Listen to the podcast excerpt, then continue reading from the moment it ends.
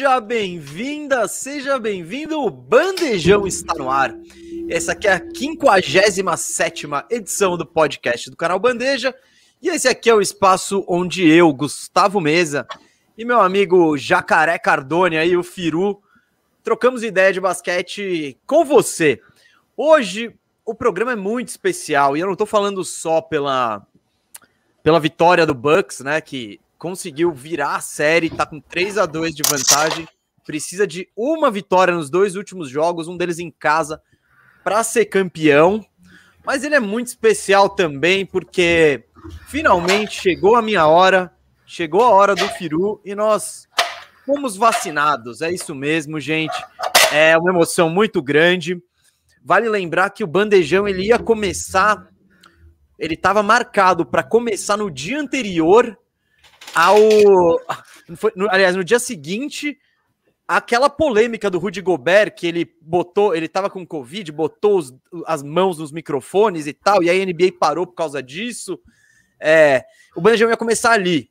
Aí o bandejão se segurou, né? Até porque a NBA parou, e a gente foi começar só em julho, três meses depois. Aí na semana passada completamos um ano e nossa vacinação chegou só agora, a minha do Firu, que temos 34 anos aqui em São Paulo, é, chegou só agora. E com dá um alívio muito grande, mas também uma sensação de, cara, muitas vidas poderiam ter sido salvas, muito, sabe, o país poderia estar em uma situação melhor se isso aqui fosse levado a sério desde o começo por quem deveria levar isso a sério. Mas pelo menos vemos uma luz no fim do túnel aí. A população está sendo vacinada. Chegou minha vez, chegou a do Firu. Espero que a sua chegue, já tenha chegado ou chegue logo. Mas o ponto é, estamos cada vez mais próximo ali de uma normalidade, de um bandejão no estúdio e de daquela vida que estávamos acostumados e que estamos valorizando tanto agora. É ou não é, jacaré? Fala, galera, beleza? Grande dia, grande dia. Uma emoção enorme tá ter sido vacinado. Cara, demais, né? Demais. Vacinado lá no em pleno Allianz Parque, né? A casa do futebol brasileiro. Me recusei, é... me recusei. Eu não, eu não fui vacinado lá. É, tipo, podia ter esse visto, né, cara? Você não, mas eu não fui. Eu não quero ter esse momento bacana da minha vida atrelado ao palestra. Lamentável fui... mesmo. Lamentável. Eu quase fui na Arena Corinthians, viu? que tonto. Como é tonto? Eu ia atravessar a cidade para ela. Mas não, muito, muito bom, cara. Muito bom. É inacreditável. É um claro sinal de que em breve a gente volta a fazer no estúdio, né? É, vamos ver, vamos ver com a produção aí, toda a equipe aí do, do canal Bandeja, é Big Casca tem que lembrar, né? O, o, Guto, que é o nosso diretor, Isso. ele tem apenas 21 anos, então ele é, é mais... um jovem. Acho que vai é um depender jovem. muito mais do, do, do, da vacinação do Guto agora. Eu tomei Coronavac, então a minha segunda dose é daqui três semanas, daí eu já vou estar totalmente imunizado até o final de agosto. É, mas é isso. Então, maravilha. Em breve vem a do Guto, que aí a gente fica livre para e com tudo, eu tenho 34 anos, o Mesa também. É, minha mulher também se vacinou junto lá. Então, estou feliz. Agora, até minha bebezinha vai começar a ser imunizada através do leite materno. É uma, uma sensação muito boa, realmente, cara. Estou emocionado hoje, estou feliz demais. É, finalmente chegou o dia. Tanta agonia, tanto sofrimento e tipo. E era muito louco, assim. Você vê lá a fila. Primeiro que é doido que só tem gente da sua idade, né? Então você fica vendo assim, tipo, cara. Esse cara tem 34 anos, tipo, você fica às vezes se achando bem, tipo, oh, tô bem comparado com esse cara. Às vezes você se sente acabado, tipo, cacete, esse cara aqui tá bem melhor que eu. É, mas o, o mais, assim, ver esse monte de gente que é quem todo mundo que sobreviveu a essa, essa miséria que é o Brasil, esse largamento que é o Brasil. E mas que bom chegar até aqui vivo. Eu felizmente não tive perdas muito próximas de mim, sou muito sortudo nesse sentido. Nessa reta final teve um amigão que ficou em apuros, foi internado, quase foi entubado, mas ficou na UTI uns 10 dias. Não aconteceu, saiu bem, conseguiu superar. E puta, foi difícil, cara é, é, mas que bom, assim, que bom. Eu sou muito, muito sortudo. Meus pais estão bem, todos vacinados, todo mundo bem.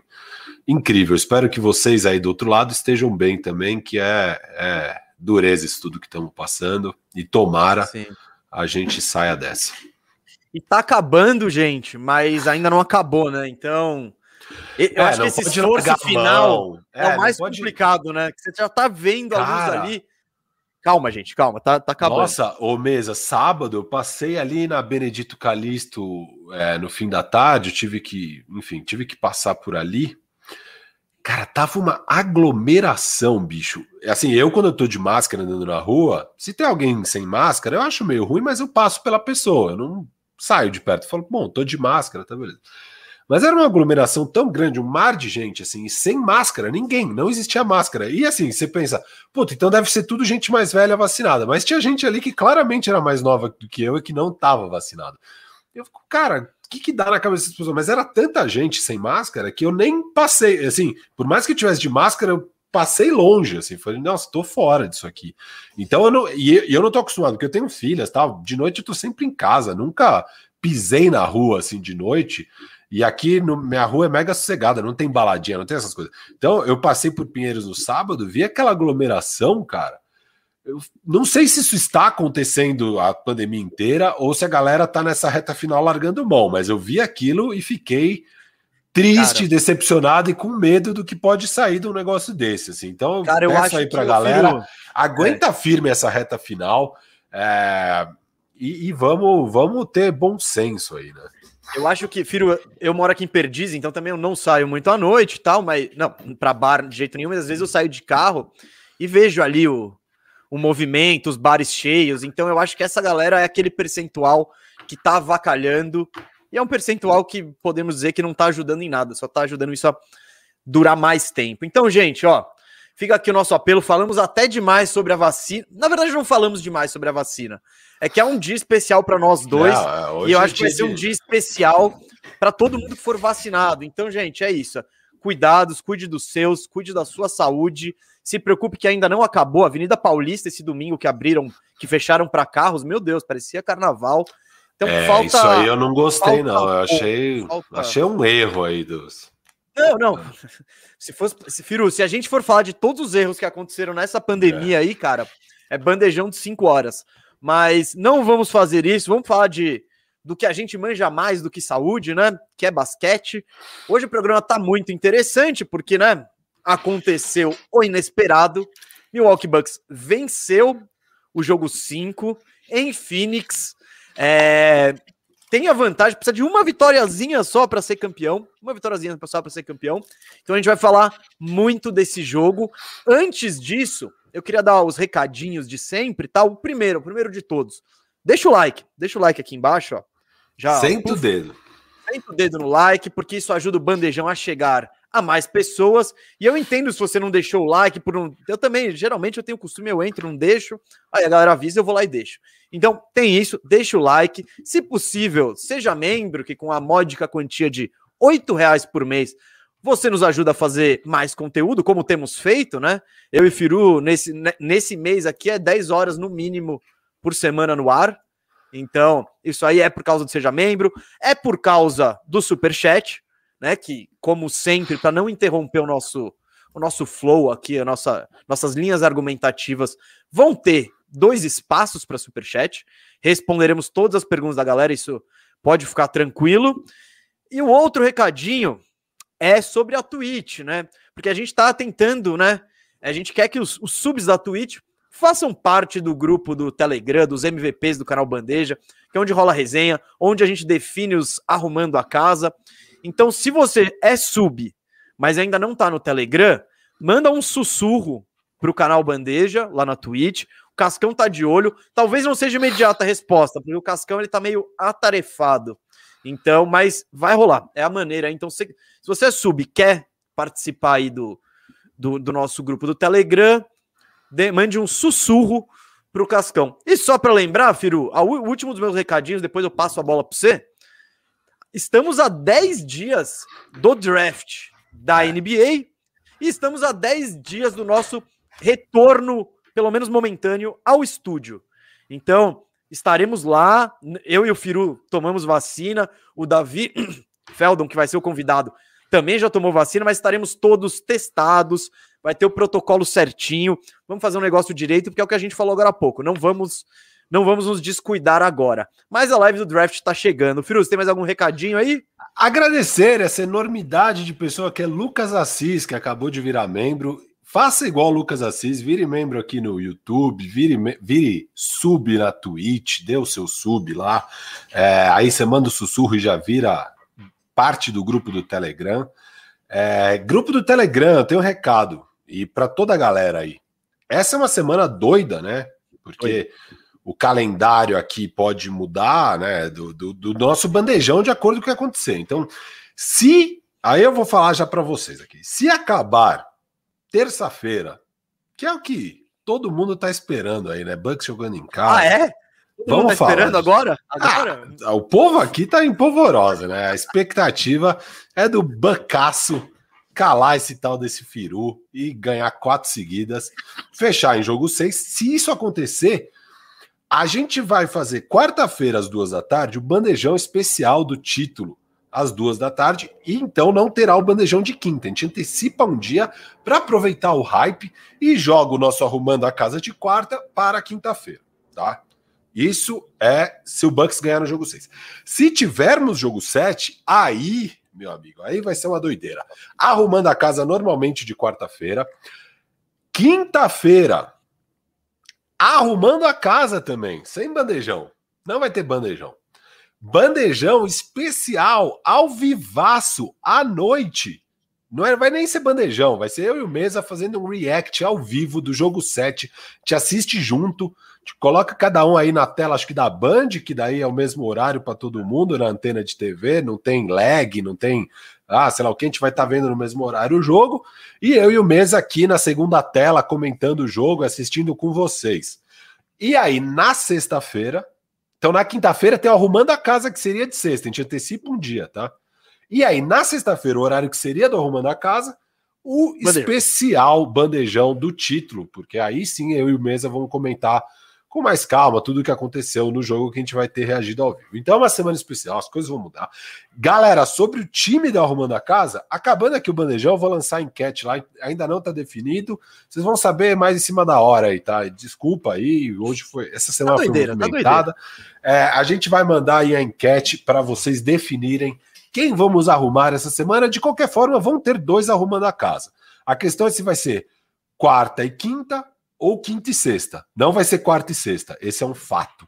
Tá bom? Sim, sim. E, é alguém isso. perguntou aí se a gente vai falar de Olimpíadas. Sim, não sabemos quando, tá? A gente vai encaixar em algum momento até os jogos começarem, que é a Olimpíada começa dia 24, dia 24 para 25, então é, em algum momento vamos falar disso, provavelmente na segunda metade de um bandejão de sexta, de enfim, tem muita coisa aí para acontecer, mas não vamos deixar isso passar em branco, até porque é, é muito relevante aí para todo fã de basquete. Fala, o último recado é, eu e o Mesa, como vocês sabem, a gente tenta manter o script e falar num flow bem natural, sem muita interrupção, então a gente não fica interagindo com o chat ao longo do programa, mas queremos ouvir vocês, queremos conversar com vocês, então mandem superchats que é, ajuda muito a gente, essas contribuições que vêm do Superchat, e aí a gente responde suas dúvidas nos blocos de Superchat, tá? E, e serão virem dois. membro igual é. o Lucas Assis. Boa, valeu, Lucas Assis. Quem é membro nos ajuda muito, muito, muito mesmo. Bom, galera, hoje a introdução foi longa, porque eu e o Firu estamos emocionados mesmo. É, é, um grande dia, mas vamos falar do que interessa, dessa vitória monstruosa e maiúscula do Milwaukee Bucks sobre o Phoenix Suns em Phoenix, quebrando o mando do Phoenix. Foi a primeira vitória fora de casa de qualquer uma das equipes na série. O placar foi 123 a 119 em um jogo, cara, que foi muito legal, mais um grande jogo, um jogo gostoso de se assistir e que terminou e que teve uma atuação, bom, é, não sei se nem se o Firo quer começar por aí, mas foi uma atuação né? coletiva do Bucks é, irretocável, né? É, foi aquele jogo que todo mundo apareceu, né, Firu? É, é primeiro jogo, acho, nessa aposta. Talvez na série contra Miami tenha tido, é, mas de modo geral, nesses últimas séries aí, é o primeiro jogo que os três, né, o trio do Milwaukee, vem com tudo para a partida. Os três jogaram muito bem. Firu, Fala. Eu fiz um levantamentozinho sobre isso que você falou. Não sei se você é vai falar jogo... daqui a pouco. Não, se, quiser, se você quiser falar, se você quiser que eu fale não. agora, eu já falo e você complementa, ou se quiser falar, pode entrar. A minha, a minha sensação é que assim, todo jogo a gente sempre falava: ah, o Giannis jogou muito, se os dois aparecessem, sei lá o quê. Ou então teve aquele jogo que é o Middleton arrebentando, sei lá o quê. Esse jogo, para mim, assim, é óbvio, a estrela da partida foi o Drew Holiday, ele acabou com o jogo. É, aliás, para mim foi a melhor atuação individual dessa série inteira até agora. Foi melhor do que os jogos de 40 pontos do Giannis, foi melhor do que os jogos de 40 pontos do Devin Booker. Foi a grande atuação, porque foi dos dois lados da quadra, num ritmo impressionante. O time numa puta diversidade, ele colocou o time nas costas no segundo quarto. É, um aproveitamento absurdo das bolas, uma inteligência animal assim nas jogadas. Fora o momento clutch que decidiu a partida ali, absurdo. Drew Holiday, assim, surreal, calando os, muitos críticos, né? Teve até zoeira comparando ele ao, ao Eric Bledsoe no início da série. O pessoal tava. Zoeira sua essa? Não, não. Ah, bom. No, na, internet. Ah, tá na internet. internet tava, até o perfil lá, o Stat News, colocou a comparação das, dos percentuais de arremesso de quadra do Eric Bledsoe, acho que na série contra o Miami, e a, e a do, do Drew Holiday, enfim, tava rolando essa vibe de que era o Eric Bledsoe versão 2.0 que estava aí jogando pelo Bucks, e ele, obviamente, calou os críticos. Eu já vinha falando, né, nos outros jogos que é, mesmo o Drew Holiday jogando mal em termos de aproveitamento, mesmo sem impacto, meter bola, né? Mesmo é. sem meter bola, o impacto dele vinha sendo absurdo. É, a defesa dele é uma coisa fora do comum. E, e, é um impacto gigantesco em quadra. Era um dos jogadores mais importantes já da série até aqui, mesmo sem essa partida gigantesca. E agora ele faz essa partida monumental. Óbvio, eu continuo sem dúvida se o Bucks é campeão, o MVP é o Giannis, é, mas é incrível o impacto do Drew Holiday, assim, realmente já, assim, acho que hoje já não tem uma pessoa que questione o Bucks ter dado aquele caminhão de picks e de assets para pegar esse jogador que está sendo totalmente decisivo nessa série final. O Firo, antes então de entrar no Big Three ali, na, no, no, desempenho dos três, eu quero falar do Holiday também, que eu concordo com você que ele foi o melhor da partida. É, eu, eu trouxe, eu, eu fui, peguei até uns dados importantes do jogo. Por quê? O jogo está relativamente equilibrado no começo. Até que o Drew Holiday, com seis Duas minutos faltas, e meio para jogar, faz a segunda falta. Aí ele fica quatro minutos no banco. A vantagem de cinco pontos sobe para 16. Então, aí ele volta, né? O, o Bud, num, num desesperado, fala: não, não, volta lá e se vira. E, cara, e quem com, comanda essa volta do, do, do Bucks no jogo é o Holiday. Vale citar o Pat Connaughton e o Bob Porres, que tiveram. É, que essa sequência de, de minutos que eu vou falar agora, eles tiveram uma importância muito grande. Então, saiu gente do banco e mudou o jogo, que foi uma raridade no, no, no Bucks, nos, bom, em todos os playoffs. Mas nesse. Aí eu vou te falar. O Drew Holiday, ele, ele volta para a quadra com dois minutos, quase pouco, pouco mais de três minutos por jogar, pouco menos de três minutos por jogar no primeiro quarto, 16 pontos atrás. Aos 7 minutos e com 7 minutos e 48 por jogar do segundo quarto, essa partida tá empatada de novo, em 42 a 42. Foi muito rápido. Nesse... Foi, foi é, nos, três, nos, três, primeiros minutos do segundo quarto, já virou um jogo de três pontos. Demorou. É, não. E, e, Firu, e nesse intervalinho aqui que eu falei, que foi dos três por jogar do primeiro até oito, vai? Então dá uns oito minutos. minutos. Não, é. É isso. Quatro isso, com três, sete minutos. Vai. Boa, boa conta. cara dos números. O Holiday, nesse tempo, ele faz nove pontos e dá cinco assistências. Só nesse periodinho, assim. E aí, é, ele colocou, ele colocou o jogo, jogo, nas costas. É, ele colocou é. o jogo nas costas, fazendo cestas difíceis, arrumando passes incríveis, óbvio, indo muito bem na defesa. É, foi, foi impressionante. Assim, é um jogo que é, é aquela raridade, né? O Giannis é, o Bucks venceu o jogo e o plus-minus do Giannis é negativo, porque eles tiram toda essa. É. Eles cortam toda essa vantagem sem o Giannis. É aquele line-up de Pores e Lopes.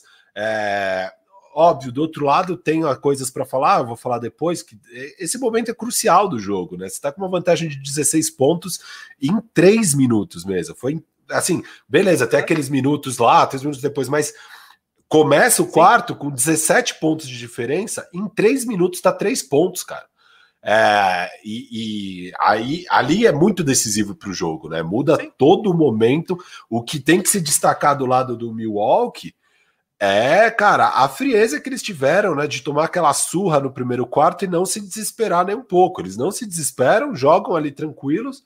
É óbvio, tem muitos erros do outro lado, assim, para você não tira uma vantagem de, de 16 pontos em 3 minutos sem a, você jogar muito bem e B, o outro lado jogar muito mal. Assim, tem que acontecer essas coisas. O primeiro quarto, a vantagem é construída, não é porque um jogou bem, outro mal. É realmente um lineup horrível que estava em quadra do Bucks, é, do Jeff Teague, né? A galera caçou o Jeff Teague. É, o Jeff Teague, é, Firu, a impressão que eu tenho com o Jeff Teague é o Jeff Teague num jogo da NBA é tipo me pegar hoje e falar, vai, joga no NBB, entra lá. Meu, ele não entra tem... no NBB, é entra no NBB, tipo, você que nunca foi profissional. Cara, ele não tem a menor condição de estar em quadra, Firu.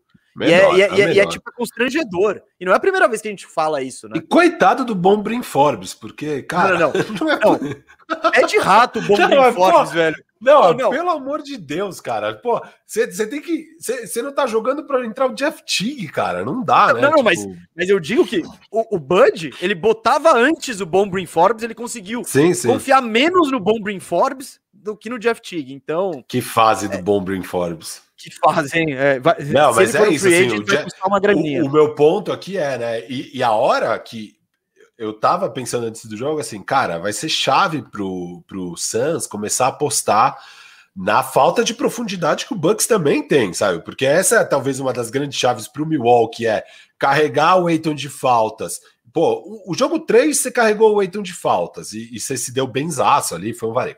O jogo 4 foi decidido basicamente pelo Booker cheio de faltas. Aí não é nem estratégia, foi burrice do Booker, já falamos disso.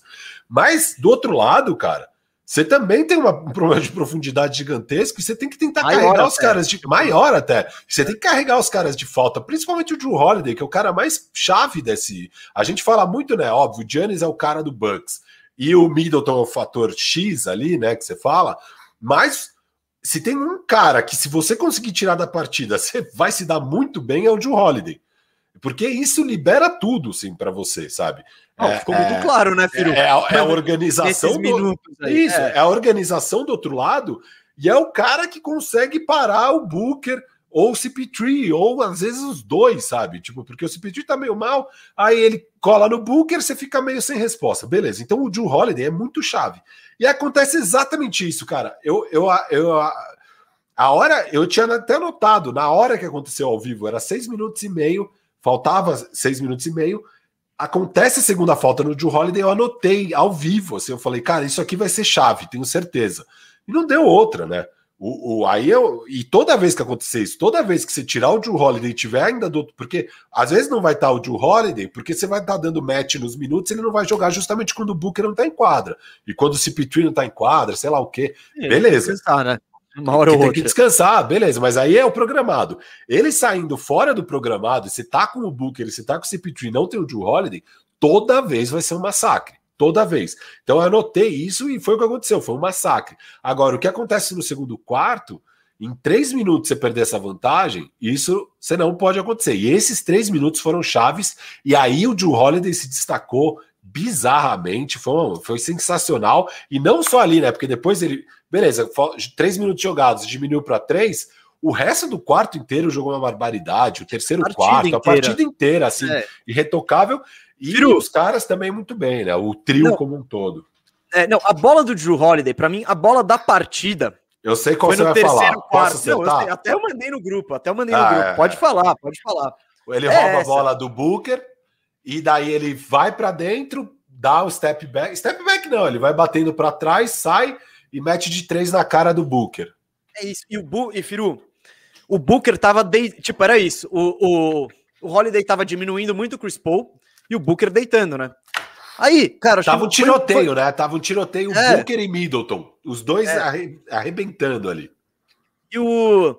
e eu acho que foi a primeira bola, ou uma das primeiras bolas que, que o Bud fala: põe o, o, Holiday para marcar o Booker. Fala, esse cara tá me queimando, vamos trocar aqui. Cara, na primeira jogada ele bate a carteira dá, e, tipo, dá o um step back de três com, no, num contra-ataque dois contra três, assim, que você fala, mano, impressionante, assim. E outra coisa que você falou, Firo, a, a teoria é muito boa de tentar tirar o Holiday do jogo com faltas. Mas fazer isso na prática é muito mais complicado. Óbvio, porque, é fácil. Primeiro que é muito. Ele, ele é um marcador monstruoso, exímio, talvez o melhor na posição dele. E o outro é que é mais difícil você criar uma estratégia coletiva para carregar um armador do que para carregar um pivô, porque o pivô ele tá lá embaixo. O pivô tá lá embaixo, óbvio. É, vai lá embaixo. Então é complicado, mas o que você falou foi perfeito aí a é isso, a discrepância é muito grande de qualquer, cara, qualquer minuto que o Jeff Teague tá em quadra é, é, é um Exato. minuto que o Bucks tem que sobreviver. É, é, repi é repetível, sabe? É, é algo que você pode fazer de novo, é replicável, sabe? É totalmente replicável. Você, você vai ter minutos de Jeff Teague, põe lá o Booker e arrebenta, sabe? Tipo, arrebenta. É, é... Ou o bom Brim Forbes, você caça ele, não tem. Você pode caçar qualquer um desses dois e de uma forma constrangedora, que nem eu seria caçado no, no NBB ali. Então acho que é muito parecido. Ô, Firo, vamos falar do, da atuação coletiva aí desse, do Big Three? O Big Three veio inteiro pro jogo dessa vez. E aí, cara, eu vi lá o box score, eu vou, vou passar os números deles, ó. Yannis, 32 pontos, 9 rebotes, 6 assistências, 61% de quadra. Drew Holiday, 27 pontos, 4 rebotes, 13 assistências, 60% nos chutes de quadra. E o Clutch Middleton, né? Chris Middleton, 29 pontos, 7 rebotes, 5 assistências, 52% de quadra. Eu vi isso e eu fiquei impressionado, né? Eu falei, Cara, eu acho que deve ser a primeira vez que os três chutam mais de 50% nos playoffs. E se isso acontece, meu amigo, vai ser muito difícil você ganhar do Bucks. É praticamente impossível. Eu até vi, ó, você pegar os números do Suns, individuais e coletivos, são absurdos. Muito. Não. O Suns meteu 20, 52% de quadra, 64% de três. O, o Chris Paul, que a gente vai falar depois e, e até Jogou talvez bem. criticar, né? Porque meu, ele fez 21 pontos, 11 assistências, um turnover, 60% de quadra. É isso. tipo, uma, é. boa partida. Uma Booker boa partida. 40 com 50% de aproveitamento, 51. Então, mas é isso. O Bucks ele tem essa defesa muito boa. E cara, finalmente os três caras vieram para o jogo bem. Firo, fiz o levantamento, né? Não, e o Eiton mesmo. Ah. O Eiton que foi mega discreto foi 20-10 também. Não foi uma partida Precisamos ruim. falar sobre Eiton. Eu acho que esqueceram não, vamos falar, um vamos falar. Não, eu acho que, é. tipo, é, e mesmo ele, mesmo ele foi pouco agressivo em vários momentos. No último quarto ele foi 0 de 3. É, e, e, rebotes que ele perdeu, bolas assim que ele deixava escapar, que não pode, sabe? Aconteceu, teve problema, mas mesmo assim, foi uma partida 20-10 com aproveitamento Sim. bom Sim. e tal. Um 20 e todo mundo mais... meteu bola. Crowder, um dos... Bridges, tá todo mundo. Um dos 20 10 mais discretos que eu já vi, assim, sabe? Mas assim, é, é isso. Foi uma boa partida do Suns. E assim, é, a galera tava elogiando muito aquele jogo 4. Eu não achei o jogo 4 tão bom. É, não, tipo, tinha gente falando, ah, esse jogo é histórico, vai entrar não, no hall dos grandes é jogos. histórico pela, não, pela Sim, mas eu não achei, dele, eu não achei um grande jogo, eu não queria ficar falando disso, porque a galera. Mas fala, a gente falou ah, isso aqui. É, mas assim, a galera fica falando, ah, é que você tá torcendo pro Suns, perdeu. É Cara, esse jogo agora, o Suns perde, é muito mais decisivo pro Suns se ferrar perdendo esse jogo 5 em casa do que aquele jogo 4 fora de casa. E esse jogo 5 foi assim. Cara, que jogo! Era o jogo que precisava ter nessas finais, porque é um jogo de basquete onde teve de tudo, né? Teve os dois times com lideranças monstruosas, deixando escapar essas lideranças monstruosas. Os dois times jogando muito. Você tem aquele terceiro quarto icônico, né? Um tiroteio entre Middleton e Booker. Você tem o último quarto absurdo, né? Aquela reta final, Booker metendo tudo quanto é bola, o Chris Paul jogando muito no último quarto. É, é, foi um jogo de basquete muito bom, né? Você tem do outro lado aquele terceiro quarto do Milwaukee Bucks, uma hora empolgou tanto que até o Giannis começou a acertar é, é, bola fade away, jump shot, sei lá o que, tudo nos mid-range. Ele acerta uma lá no estouro do relógio.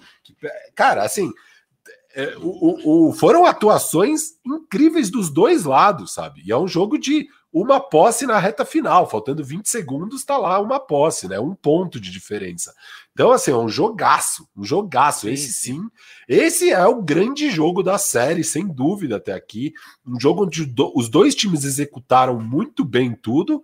É, e, e, incrível, assim, foi um jogo incrível. Sim. Vou e é pegar é esse seu gancho da Vai execução para falar aqui do, do pequeno levantamento que eu fiz. Eu entrei em todos os jogos do Bucks nessa pós-temporada e o que, que eu fui, fui investigar? Quantas vezes isso aconteceu dos, do Big Three deles chutar mais de 50%? E claro, e gente, isso aí é um, é um ótimo aproveitamento. O Yannis, tudo bem. Chutar mais de 50%, porque ele finaliza mais perto é. da cesta tal. Mas o Holiday e o Middleton, pra, eles não necessariamente jogam mal se eles chutarem 46%, sabe? Mas, enfim, mas o ponto é, quando todo mundo chuta mais 50%, tá todo mundo on fire. E é raríssimo isso acontecer nos playoffs. Aí eu fui investigar. E são dois times com defesas boas, né? Que em tese é. seria normal um jogo onde os dois times chutassem, sei lá, 35%. Beleza, normal. Isso aconteceu também.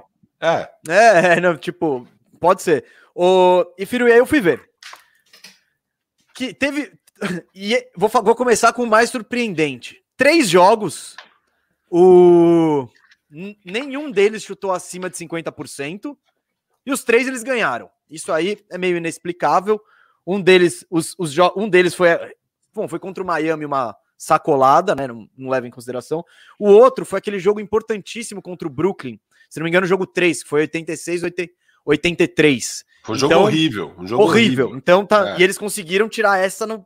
Ah, e ali ainda tinha, ainda tinha do outro lado o, o Irving, né? Kyrie, o Irving ainda não é. tinha machucado. É, aquele jogo foi surpreendente deles ganharem. Ali a sensação era de tipo. Jogo do título, cara. Hoje. Não, não, hoje, um jogo hoje, assim. Não, mas... Tá, ganharam, não muda nada. O Bucks vai ganhar as próximas duas e acabou. Aí no jogo 4, né? O Irving machuca e já era, aí acaba tudo. Mas é, foi um jogo muito ruim, foi muito bizarro aquele jogo lá. Foi um jogo muito bom na questão de emoção e ruim é. tecnicamente, né? É, Como... É, porque não, não foi só aquele jogo, ah, defesa monstra, pegado. Não, foi ruim, assim, execução ruim, os times muito mal e. Nossa. Não, foi é, uma, foi uma ah, pelada, faltava, mas foi uma faltava, pelada divertida. Tava na reta final, nenhum time tinha passado de 80 pontos ainda, né? Acho que é no último minuto que eles passam do, dos 80 pontos aquele jogo. Muito sim, absurdo. Sim, uma pelada. Aí, Firu, foram 10 jogos, 10 dos 22, que o. Pelo menos que apenas um deles é, passou de 50%. Calma, então três jogos, nenhum passou e os três eles ganharam. E, isso. E um desses três jogos é o jogo 6 contra o Atlanta, que o Yannis não tá. Então, com os três mesmo, foram dois. Jogo tá. 4 contra o Miami, jogo 3 contra o Brooklyn. Tá. Certo? Aí, isso aqui, ó. Esse é o dado o maior aqui, ó. Quando ó, foram 10 jogos que apenas um passou de 40 por, de, de 50% e eles ganharam só 5, então 50%. Então, aqui, ó, isso é muito claro que é quando precisamos de dois, gente. Um só é mais complicado, precisamos de dois. Aí, quando dois fazem isso, sete ocasiões, cinco vitórias. Então, tipo, sim, é, tem mais chance disso acontecer. E até agora foram só, e, e, foi isso que eu fui buscar mesmo. Quantos jogos os três passaram? Dois. Esse? Jogo três contra o Miami, que foi uma sacolada, e esse. Então, é, se o Bucks, e dá para falar com muita segurança, se o Bucks vai muito bem, é muito difícil de ganhar desse time, porque a defesa dele é monstruosa. Outro dado que eu trouxe, Firu. O Bucks passou de 120 pontos em apenas 6 dos 22 jogos dos playoffs. Não perdeu nenhum, tá 6-0. Então, é isso, é um time de. É o que a gente tá falando, defesa muito forte. Só que o ataque, às vezes, ele é horrível. Às vezes você fica, meu, é sempre um, um martírio para fazer cesta, para arrumar esses dois pontos. Sabe, a meia de quadra deles é, é, horroroso, assim. E viu de novo no jogo, quarto quarto, mas sim, no último sim. quarto foi. Sim, sim, sim. Que, que foi quando o Suns encostou. É. Mas, mas é isso. O, é, é, muito é, fácil de dizer, mas se o ataque do, do, do, do Bucks está bem, eles ganham, porque a defesa é muito forte. Então é Sem é muito. É, é, meio. É tipo é um levantamento simples, mas que, que aponta algo até óbvio, mas quando você vê com os números é, Não, é, é claro. É, é, o que a gente falava desde o início da temporada, né? Com a chegada do Drew Holiday agora você claramente tem os seus três caras, Só que eles precisam jogar, e a gente viu na pós-temporada, beleza, a série do Miami foi incrível, né? Eles arrebentam com o Miami, a gente achava que o Miami ia passar, né? Devido até o outro ano que foi 4 a 1 pro Miami. 4, não foi, foi 4 a 1 ou 4 a 2 Não sei. Mas é, eles, o Miami, Miami, ele achou a fórmula ali e tipo, Isso. não teve mais. E aí, assim, tinha ter que ver se eles provam. Mais que provaram, e aí chegar para a série contra o contra o, o, Nets, né? Que a gente imaginava que o Nets ia estar inteiro, né? Com o Irving e o Harden, porque o Harden machuca com 20 segundos do jogo 1. É, cara, e aí o, né, o, o, Bucks foi um papelão aquela série, né? Eles passam, mas porque tá totalmente sem nada, e mesmo assim foi pelo pé do Duran, né? Dedão eu, do Duran. Eu saio daquela série com uma sensação horrível e do tipo, cara, esses caras. Não, você não pode contar com os três. Raramente você vai ter dois dos três, né? É, o Giannis vai estar tá lá jogando bem, os outros dois, se der sorte, um vai jogar bem. E aí contra o Atlanta, que em tese. É, eu, nem, eu, eu achava que o Atlanta ia passar por sinal, porque eu fiquei com uma sensação tão ruim do Brooklyn. E aí Trae Young machuca, eles conseguem perder jogo. Cara, foi tudo muito estranho, sabe? Muito estranho. E agora, finalmente, você tem esses caras jogando bola, né? E, e, os três juntos, cara. Uma surpresa muito grande, mas é isso. Se os três jogarem, as chances aumentam muito de você ter uma vitória. Porque, óbvio, são três bons jogadores. A questão é que raramente eles têm conseguido, e o seu levantamento mostra isso, né? Só dois jogos nessa pós-temporada, os três jogaram bem ao Sim, mesmo e, tempo. E se for, se for juntar aqui, ó, tipo, com dois são 9 de 22. Então, 9 de 22, que dois caras, dois desse, desse Big Three passam. Você falou 5 de 7? Então, sim. Ah, não, não. Você então, falou sim. Cinco vitórias sim. em sete jogos. Não foram sete jogos? Sim, e mais, aliás, e, no, e mais dois do, com os três, nove. Nove de 22. Ah, mais passam. dois com os três, tá. tá, tá. É, então, então em, se tem dois jogando bem, é, foram nove jogos e sete vitórias, certo? É Exatamente. Isso. Então, é, isso, tá. é, é, muito. Fica muito. É muito. Filho, e a gente já tava falando disso, né? Há muito tempo a gente fala disso, cara, precisa vir gente pro jogo, precisa vir gente pro jogo, precisa vir gente pro jogo. É, você, não, você, não, ganha jogando um cara bem, né? Você tem, você tem o Booker aí, dois jogos de 40 pontos, duas derrotas. É, ele precisa de ajuda, ele precisa de mais gente jogando bem. É, o CP3 estava muito mal nesses jogos. Até teve alguns momentos bons nos dois jogos. O CP3 teve alguns momentos bons. Esse até mais, né? Essa é uma atuação um pouco mais consistente, já não teve tantos turnovers e tal. É, mas ele precisa de mais ajuda, né? Ele não, não adianta. Você faz 40 pontos, você precisa de mais gente jogando. O Giannis também, né? Ele teve aquele jogo 2 que ele faz 40 pontos e o Bucks perde. Então. Não adianta, é. na NBA você não ganha jogo sozinho. Você não ganha jogo é, sozinho. Firu, mas de, o Durant... e dessa vez, Firu, mas eu acho que o Suns ele, no ataque ele fez por merecer e fez por onde ganhar. Os dois times jogaram só muito, que, cara. Foi um jogo é isso, de uma bola. Defesa, Foi um jogo não, de uma só que bola. na defesa eles não conseguiram. É isso, eles tiveram... No ataque eles tiveram essa atuação maravilhosa, só que na defesa eles tiveram essa atuação sem precedentes dos três. E, cara, incrível, isso tem que ser valorizado. Os três virem para o jogo, num jogo 5, fora de casa, fundamental, né? Porque é o que a gente está falando. O, o Bucks tá uma. Precisa, precisa só fazer o mando para ser campeão. Então, eles pegaram essa vantagem no jogo 5. Então, é, é muito incrível e merece ser valorizado mesmo. É, cara, é, é esse, essa questão de clutchness, vai, esse clutchness dos três. E não só dos três, dos caras do banco também, do Conaton, do Portes, que, que apareceram em momentos cruciais. Quando, quando a batata tava assando, principalmente ali final do primeiro, começo do segundo, o Conaton metia uma bolinha de três, o Porto pegava o rebote e fazia a cesta. E aí o Drew Holiday, claro, que a gente já exaltou muito e, e a, exaltamos muito, mas exaltamos pouco pelo tanto que ele fez na, na, em quadra. Aí ele, ele, ele chamou a responsa nessa parte crítica e carregou o time. Quando ele põe o jogo, aí ele traz o jogo né, para o equilíbrio de novo. E o Bucks, aí coletivamente, todo mundo, e cada um tomando o seu turno, né, Firu? Uma hora, putz, o Middleton tá quente, vamos soltar nele. Não, agora vamos envolver o Yannis e lá dentro. Com todo mundo bem, o, o Milwaukee ele tem mais possibilidades de ataque, né? Então... É, não, e o ataque de meia quadra passa a funcionar, né? Porque você tem é, o Drew Holiday e o Middleton fazendo cestas difíceis, porque é isso, o, o ataque de meia quadra dele acaba recorrendo a bolas difíceis. Só que o, o Drew Holiday e o Middleton converteram essas bolas difíceis. Não é que a defesa do Suns estava uma mãe e tal. Não, a defesa estava bem. É, inclusive teve alguns lances assim de. Teve uma hora no terceiro quarto que o Suns decide falar: puta, vamos meter uma defesa zona 2-3 aqui para ver o que, que dá, né? Para ver se dá uma chacoalhada no jogo. E, cara, são duas posses boas defensivas do Suns, boas. Uma, o Eiton acaba subindo ele consegue bloquear, assim, subindo para o perímetro, digo, ele acaba conseguindo bloquear o arremesso, acho que do Middleton.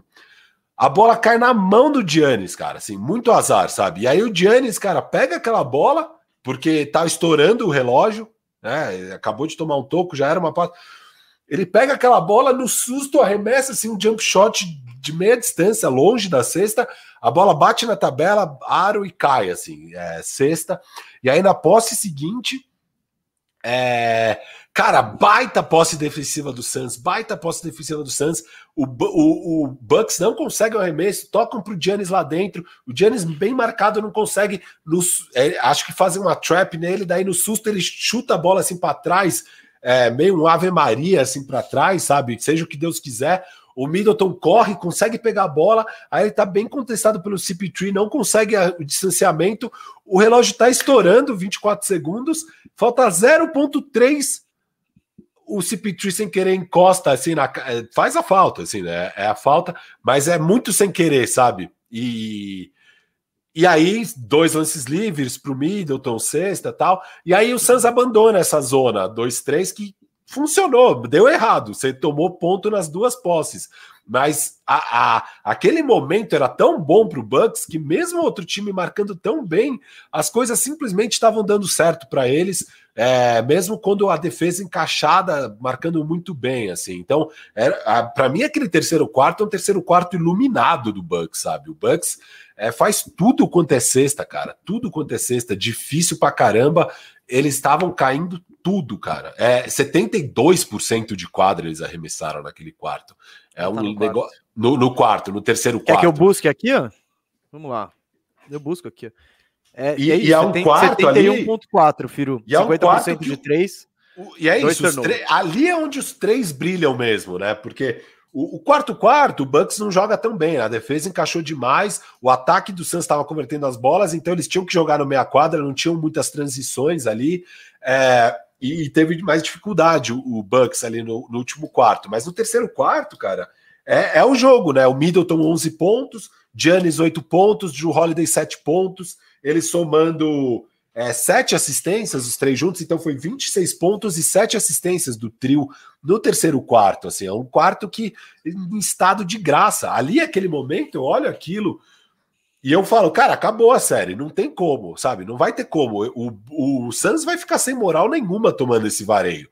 Mas aí, o último quarto, por mais que não tenha conseguido a vitória, dá uma sensação de que ainda temos jogo, sim, né? Qual é essa sensação aí para o jogo, sei lá? Ou vamos Pro falar quê? disso Pro depois? Próximo? Não, é, não, depois a gente fala. Não, calma, tá, calma. Não, o que eu ia te falar é que o Bucks sobreviveu o último quarto, né? É, é. é, é isso, não é que eles não, eles sobreviveram. E eles sobreviveram nesse último, último quarto. Drew Holiday não foi bem de aproveitamento. Foi parecido com o último único. quarto do Santos. É isso que eu ia falar. Não, eu ia falar do, do, jogo passado. Eles sobrevivem no rebote ofensivo. Eles sobrevivem tentando, batendo mais lance livre. Porque eles têm um aproveitamento muito pior. Né? Vou, vim buscar aqui, ó.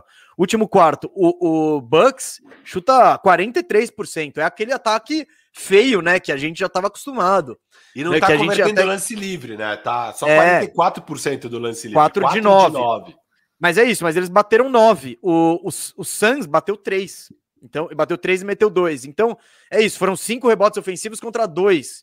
Então, por mais que o, o Suns tenha vencido, tenha tido um aproveitamento de 57%, muito melhor, o, o Bucks, de novo, ele sobrevive na raça, né? Na disposição, na, nessa parada que é a é o ponto forte do time, né? É ir buscar um rebote ofensivo, é ir lá bater lance livre. Meter o lance livre pode não ser o ponto forte do time, mas ir lá, sofrer a falta, bater, enfim, essas coisas de raça aí que fazem o que fizeram o Milwaukee chegar tão longe. Eu só, ah. eu só, acho ruim comparar rebote ofensivo com rebote ofensivo, porque um time estava convertendo as bolas e o outro não. não. Então, é, não, mas... eu sei, mas assim, É, nos rebotes no garrafão do Suns, o Suns pega 9 e o Milwaukee 4.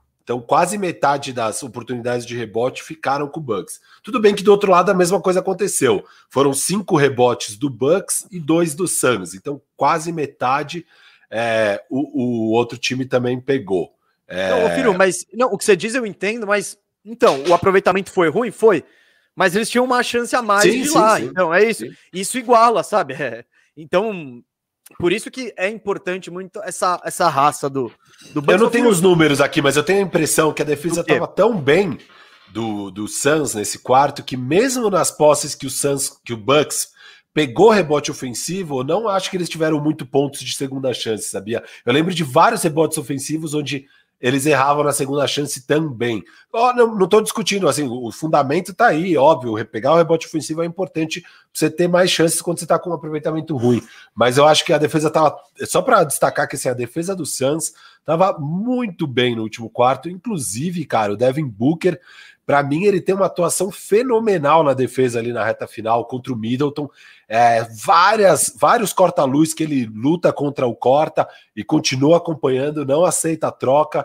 É, cara, ele foi bem demais na defesa ali, bem demais na defesa, né? E não só ele, né? O time todo, mas é que não é algo que costumam elogiar no Booker e ele foi bem demais nesse último quarto, cara.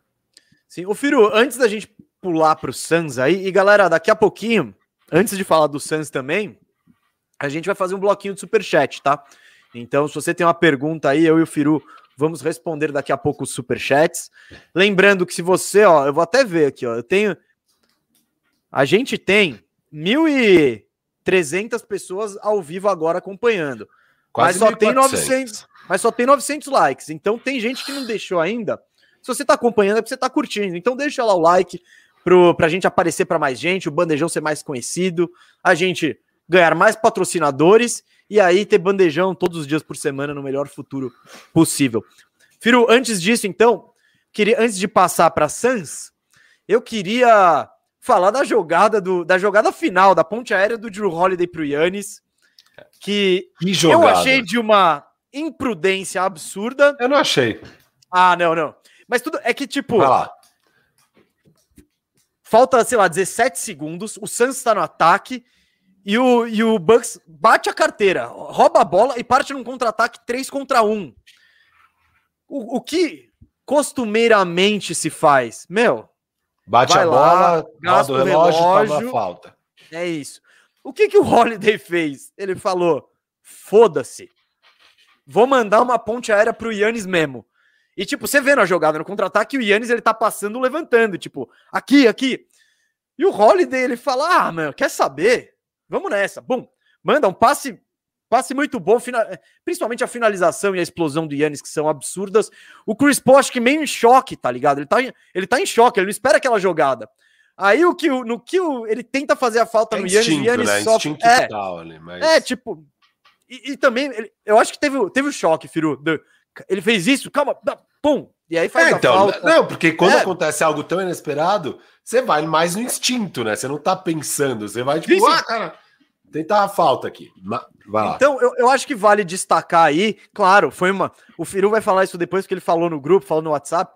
Foi uma falta idiota do Chris Paul? Foi, mas é, é, eu não vou culpar ele que, tipo, foi um negócio tão absurdo e tão inesperado que que é difícil, né? Então, só queria citar isso porque a gente precisa falar dessa, dessa jogada especificamente.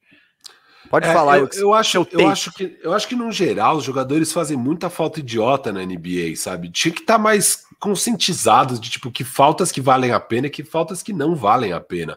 Que nem aquela do Booker no jogo passado que ele puxa os shorts do Giannis. Essa é uma falta que não vale a pena, porque, por sorte, o juiz não deu não um deram um.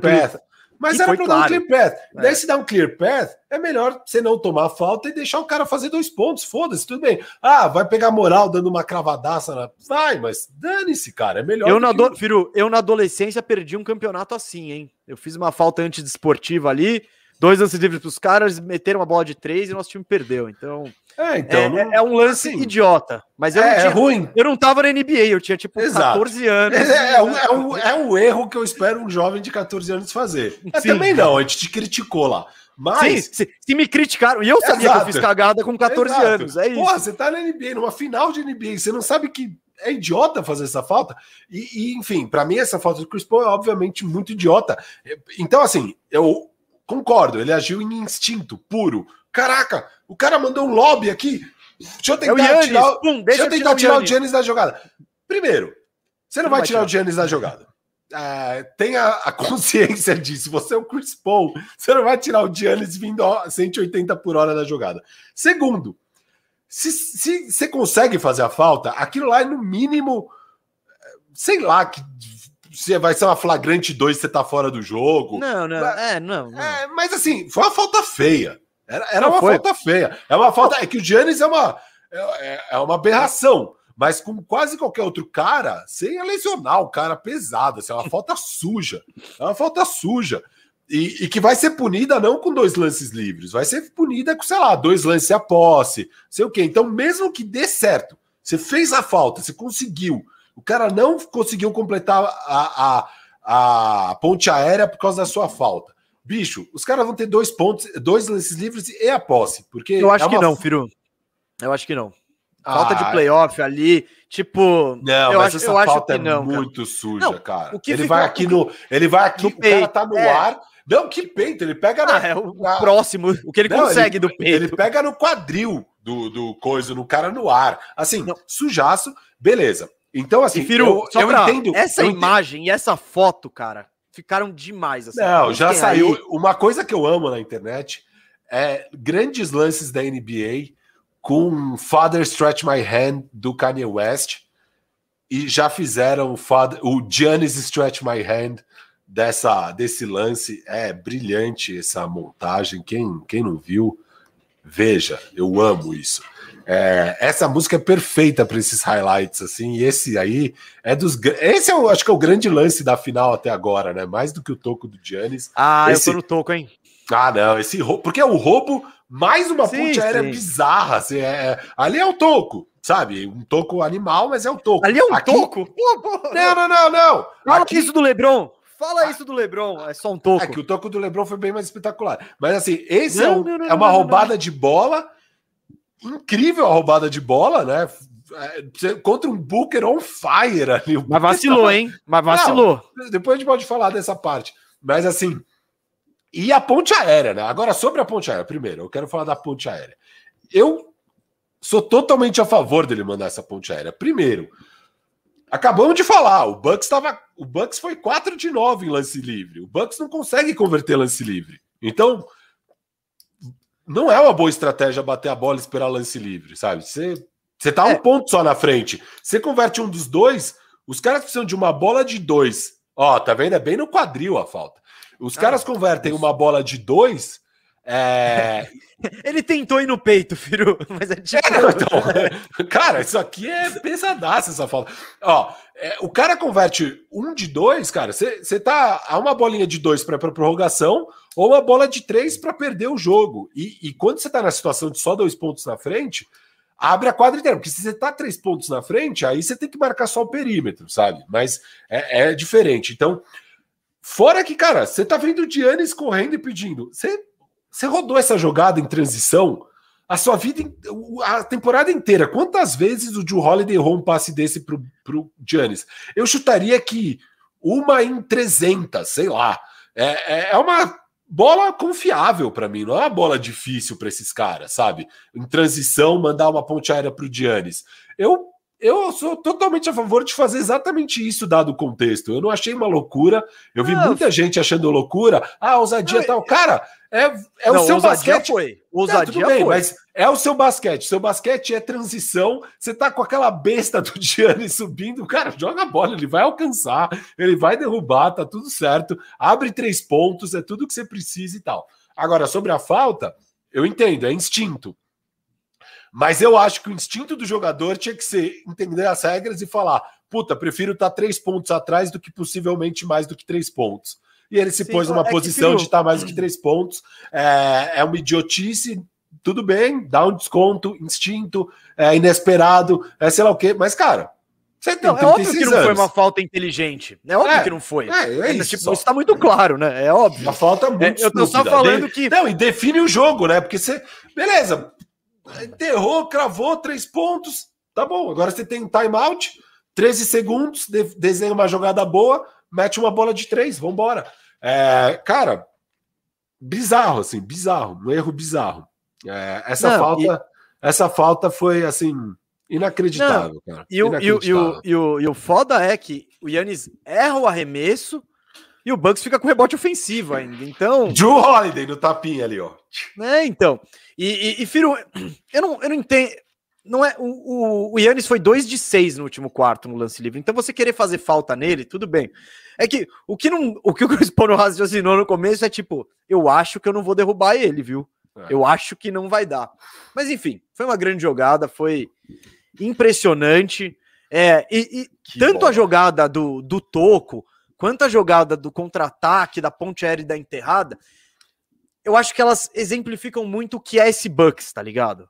Não, é um time é encardido, atlético, chato, que vai roubar sua bola e sair correndo se conseguir, que tem esse monstro chamado Yannis Antetokounmpo, que ele, que ele dita o... Por mais que não necessariamente ele, ele carregue a bola e tal, e cada vez tem feito menos isso de ser o point Yannis. Mas ele, ele dita, né? Ele dita o tom do Bucks. E o tom dele é isso: é atlético, é físico, é rápido. E, cara, foi, foi muito da hora. Muito da hora mesmo.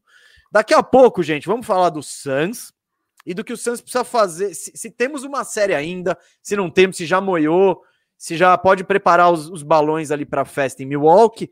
Mas antes, vamos passar pelo super chat, responder as perguntas da galera, dizer que você, se você ainda não fez sua pergunta e quer que a gente responda qualquer coisa, faça, que voltaremos a esse, vai ter mais uma antes de fechar o programa, vai ter uma rodadinha de super chat.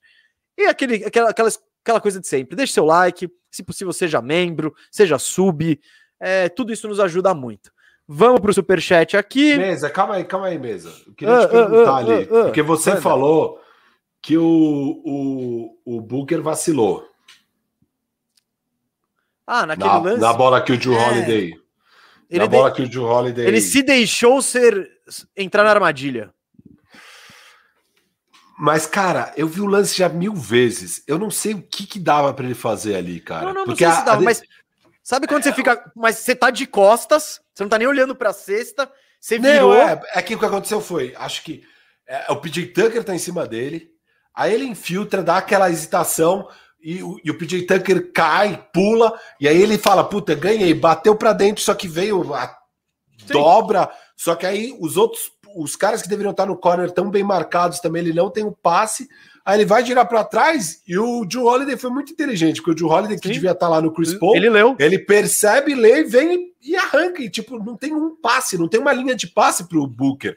Não tinha nada. A hora que ele bate ali e tal. Eu, eu, dou, eu não vejo um vacilo do Booker naquela lá. E é uma bola né, que não é desenhada, não é nada. Ele pega o rebote é, do erro, acho que do Middleton ali, é, o rebote é do Booker, e eles já vão para o ataque, assim, em transição, mas a defesa recompõe rapidinho do. Aliás, baita transição defensiva do Bucks nessa jogada. O Booker com rebote. Eles podem pedir um timeout, tem ali 30 segundos aquela hora, né? Acho. Quer ver? Ele pega o rebote com 30 segundos exatamente. É, pode chamar o timeout. Acho que eu até gosto da ideia de não chamar, sabe? Tenta rodar assim, você ainda pode chamar o timeout depois, tá? Um ponto só de diferença. É, mas, puta, deu tudo certo pro Bucks essa hora, né? E o momento da partida tava muito favorável pro Bucks nesse momento. Então, eu realmente não chamaria um timeout, eu deixaria rodar. Cara, eu, eu, eu vi o jogo, eu vi o lance, acho que umas 20 vezes para tentar achar o que, que o Booker deveria ter feito. Eu não consigo dizer. Eu não vejo nada não, assim. Piru, é mais mérito da, coletivo da defesa do Bucks. Isso, isso. Sabe? Mas é um erro do Booker. E do Joe Holiday. Ele... E a leitura, sim, assim, da leitura, sim. Mas é um erro do Booker do tipo, tentei fazer o que eu queria, não deu. No que ele vira, ele dá bola, ele abre um presente, assim, tipo. E, e, claro, você tá com o melhor marcador de armador da NBA de olho em você.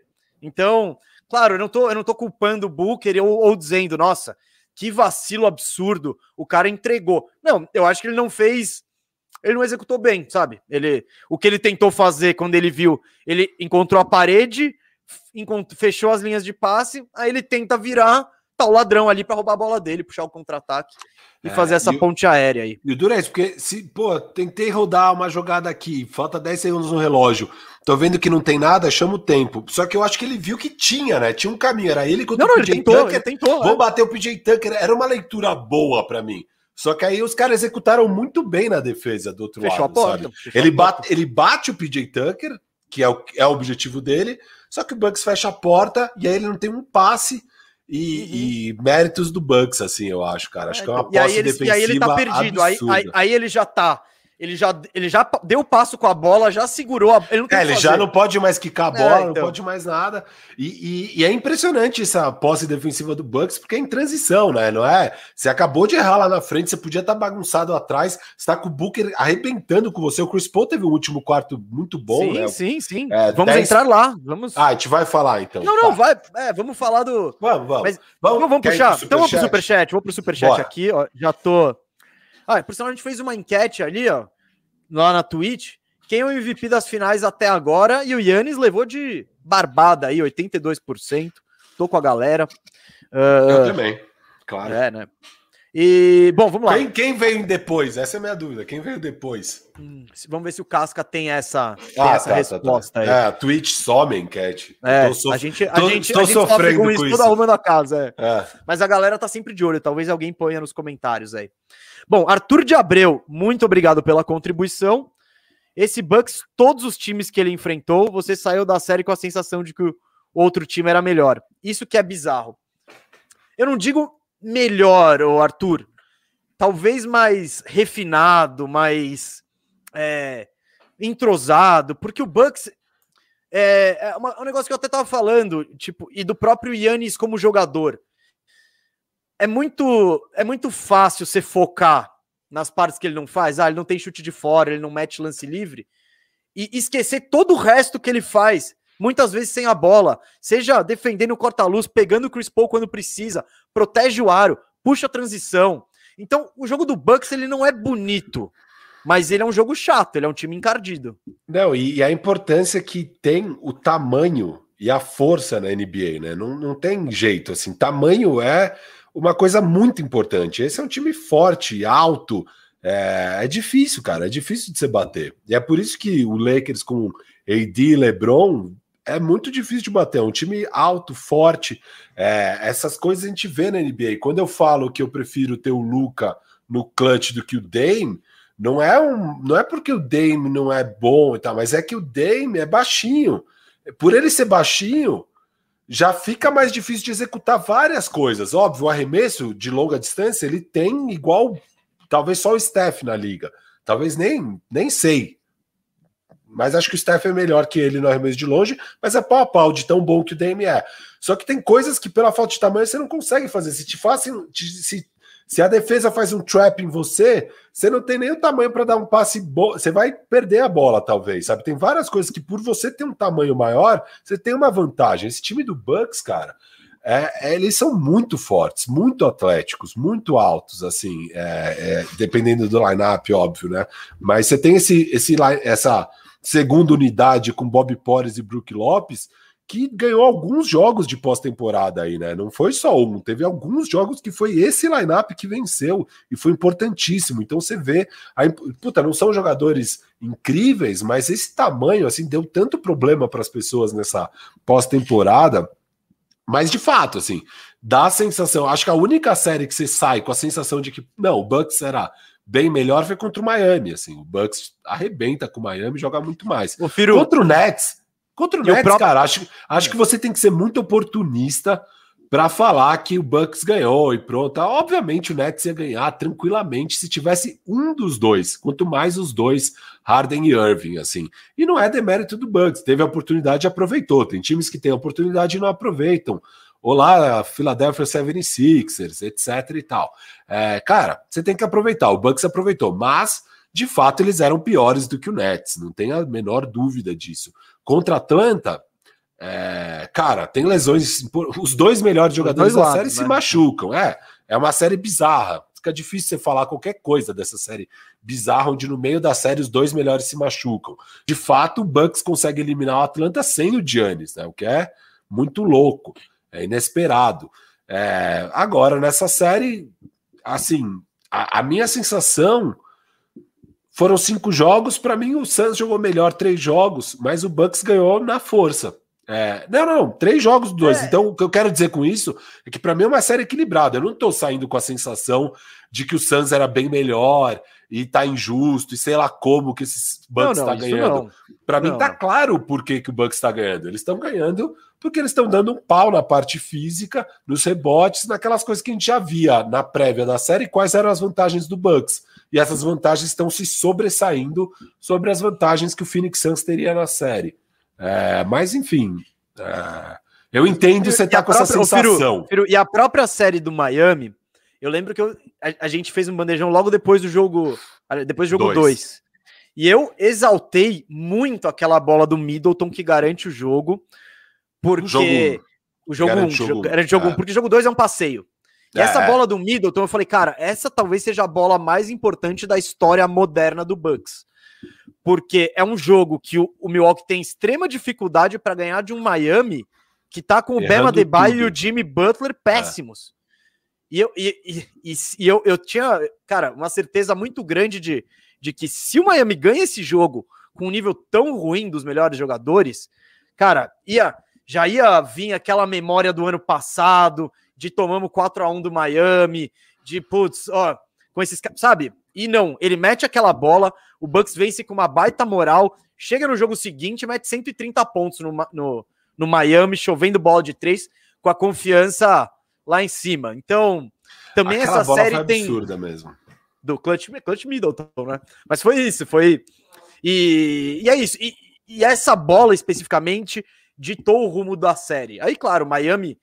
For, for, fomos vendo os problemas do Miami e tal, principalmente que o Jimmy e o Bam estavam péssimos, muito aquém do que foram no ano passado. Mas é isso. É até mesmo essa série que foi um 4 a 0 daria para ter tido um, um rumo totalmente diferente se uma bola pega no ar ao invés de cair. Então, é, mas é só para falar do Arthur de Abreu, acho que a única série que dá para falar que assim, o outro time era melhor é a do é a do Brooklyn Nets. O outro time era melhor, o Brooklyn Nets era melhor. E é uma série que é tão acachapante, né, o jeito que o, o Bucks ganha do Miami, que você tá ainda no começo da pós-temporada, você não sabe que time é o quê. A gente falou em sete jogos, acho, né, mesa? Eu, eu falei, eu falei Brooklyn Nets em sete e quase ah, ganha, não. quase acerto na que... cabeça, se não é o dedão, mas assim errei, errei porque não era uma série para sete jogos, era uma série para cinco jogos, cara. Era uma série que tinha uma disparidade tão grande que era uma série para cinco jogos. Só vai para sete jogos porque por conta das lesões do Brooklyn Nets, obviamente. É... Mas acho que é isso. Tirando a série do Brooklyn, cara, o resto, assim, era pau a pau e se sobressaíram nessa nesse jeito de jogar deles, né? Que é muito doido, porque por que, que a gente nunca aposta no Bucks? Porque, cara, o, o jogo deles é um jogo de transição. Eles não têm jogo de meia quadra. A gente tá vendo até hoje, toda a série a gente vê, eles não têm jogo de meia quadra. O que, que é a história dos playoffs? Você precisa de jogo de meia quadra. O, o, no playoffs o jogo é, desacelera, você não tem tanta transição, você Mas, precisa Firu, conseguir encaixar. Ainda mais no clutch também, time. Ainda mais tem uma no... história que é a, a, defesa ganha campeonatos. Isso, então... isso, isso. Só que a é... defesa deles é tão boa que eles acabam tendo bastante transição. Isso que é louco. Eles estão conseguindo ganhar jogos na transição. É... O que é raro, mas assim. É... Acho, que, acho que é isso, assim, sobre o Bucks. Sim, bom, vamos. Rafael Grimber Zanata, muito obrigado pela contribuição. Passando para contribuir com esses comunicadores treta. Pô, muito obrigado. E Firu tem razão. Manda um abraço pro seu xará aí, vai. Rafael. Rafael tem razão, eu diria. O, é, na, na, família Cardone, isso aí nunca foi uma verdade, hein? Né? Entre os, não, entre os é, Firu. É na família verdade, Firu. É a verdade, só que não reconhecida. Tem um problema. Cara, por incrível que pareça, velho, você tem razão. E olha que é difícil, é que seus irmãos são complicados, velho. São complicados, são complicadinhos. Seu pai ainda tem um pouco de, de sanidade ali, de cabeça no lugar, de coerência. Mas seus irmãos, cara, meu Deus, meu Deus. Mas vamos lá. o Gui. Uh, em, obrigado pela contribuição. O Gui, em que tamanho fica o Yannis na liga com título? Eu não digo na liga, gente, eu digo na história. Aí você vai ter que. Vai ser muito difícil ignorar um Yannis Antetokounmpo com dois MVPs, um MVP das finais. Eu acho que, por exemplo, tipo os Barclays da vida, Karl Malone, essa turma aí que tá nesse Patrick Ewing, tipo, essa galera, eu acho que com grandes chances vai ver o Yannis passando aí na frente deles. O que, que você acha, Firu? É, cara, eu sei que você não gosta de título passando as coisas e tal. É, ainda mais assim. Mas... Tem que não, ser não, um pouco com... oportunista para falar. Para. Assim, esse, esse é um título que não Você é. vai botar asterisco nesse título. Não, não vou botar, mas é, eu acho que é, Não, não, mas é, é a cara. É, as pessoas amam fazer isso, né? Superestimar e ignorar os acontecimentos. É que nem o título do Toronto, do nada estavam falando que o Kawhi estava disputando com o LeBron já, e se o Kawhi ganha mais um título, ele já passa o LeBron na história. Rola essas loucuras coletivas. Eu acho que é errado, igual eu falei que eu não acho que é porque o CP3 ganhar esse título que muda tão drasticamente. Óbvio que muda, ganhar título é muda. importante. E assim, gente, Vamos ter calma com o Giannis. Para que ter essa conversa agora? Ele tem 26 anos. Não, cara, acho que, é acho por que isso, tipo, cara. É, acho mas que é por tipo isso, de então, conversa... com 26 anos, Sim, ele já chegou aí... num. Ele já vai ter alcançado ah. algo que os caras, esses, esses feras e tal, não, não conseguiram. Eu, eu, não gosto de discutir que lugar da história o Giannis está com 26 anos, é, tendo visto a carreira inteira do Tim Duncan, a carreira inteira do Kevin Garnett. Carreira... Outro dia o Stat Mills estava falando que ele já passa o Garnett. Não, não passa o Garnett.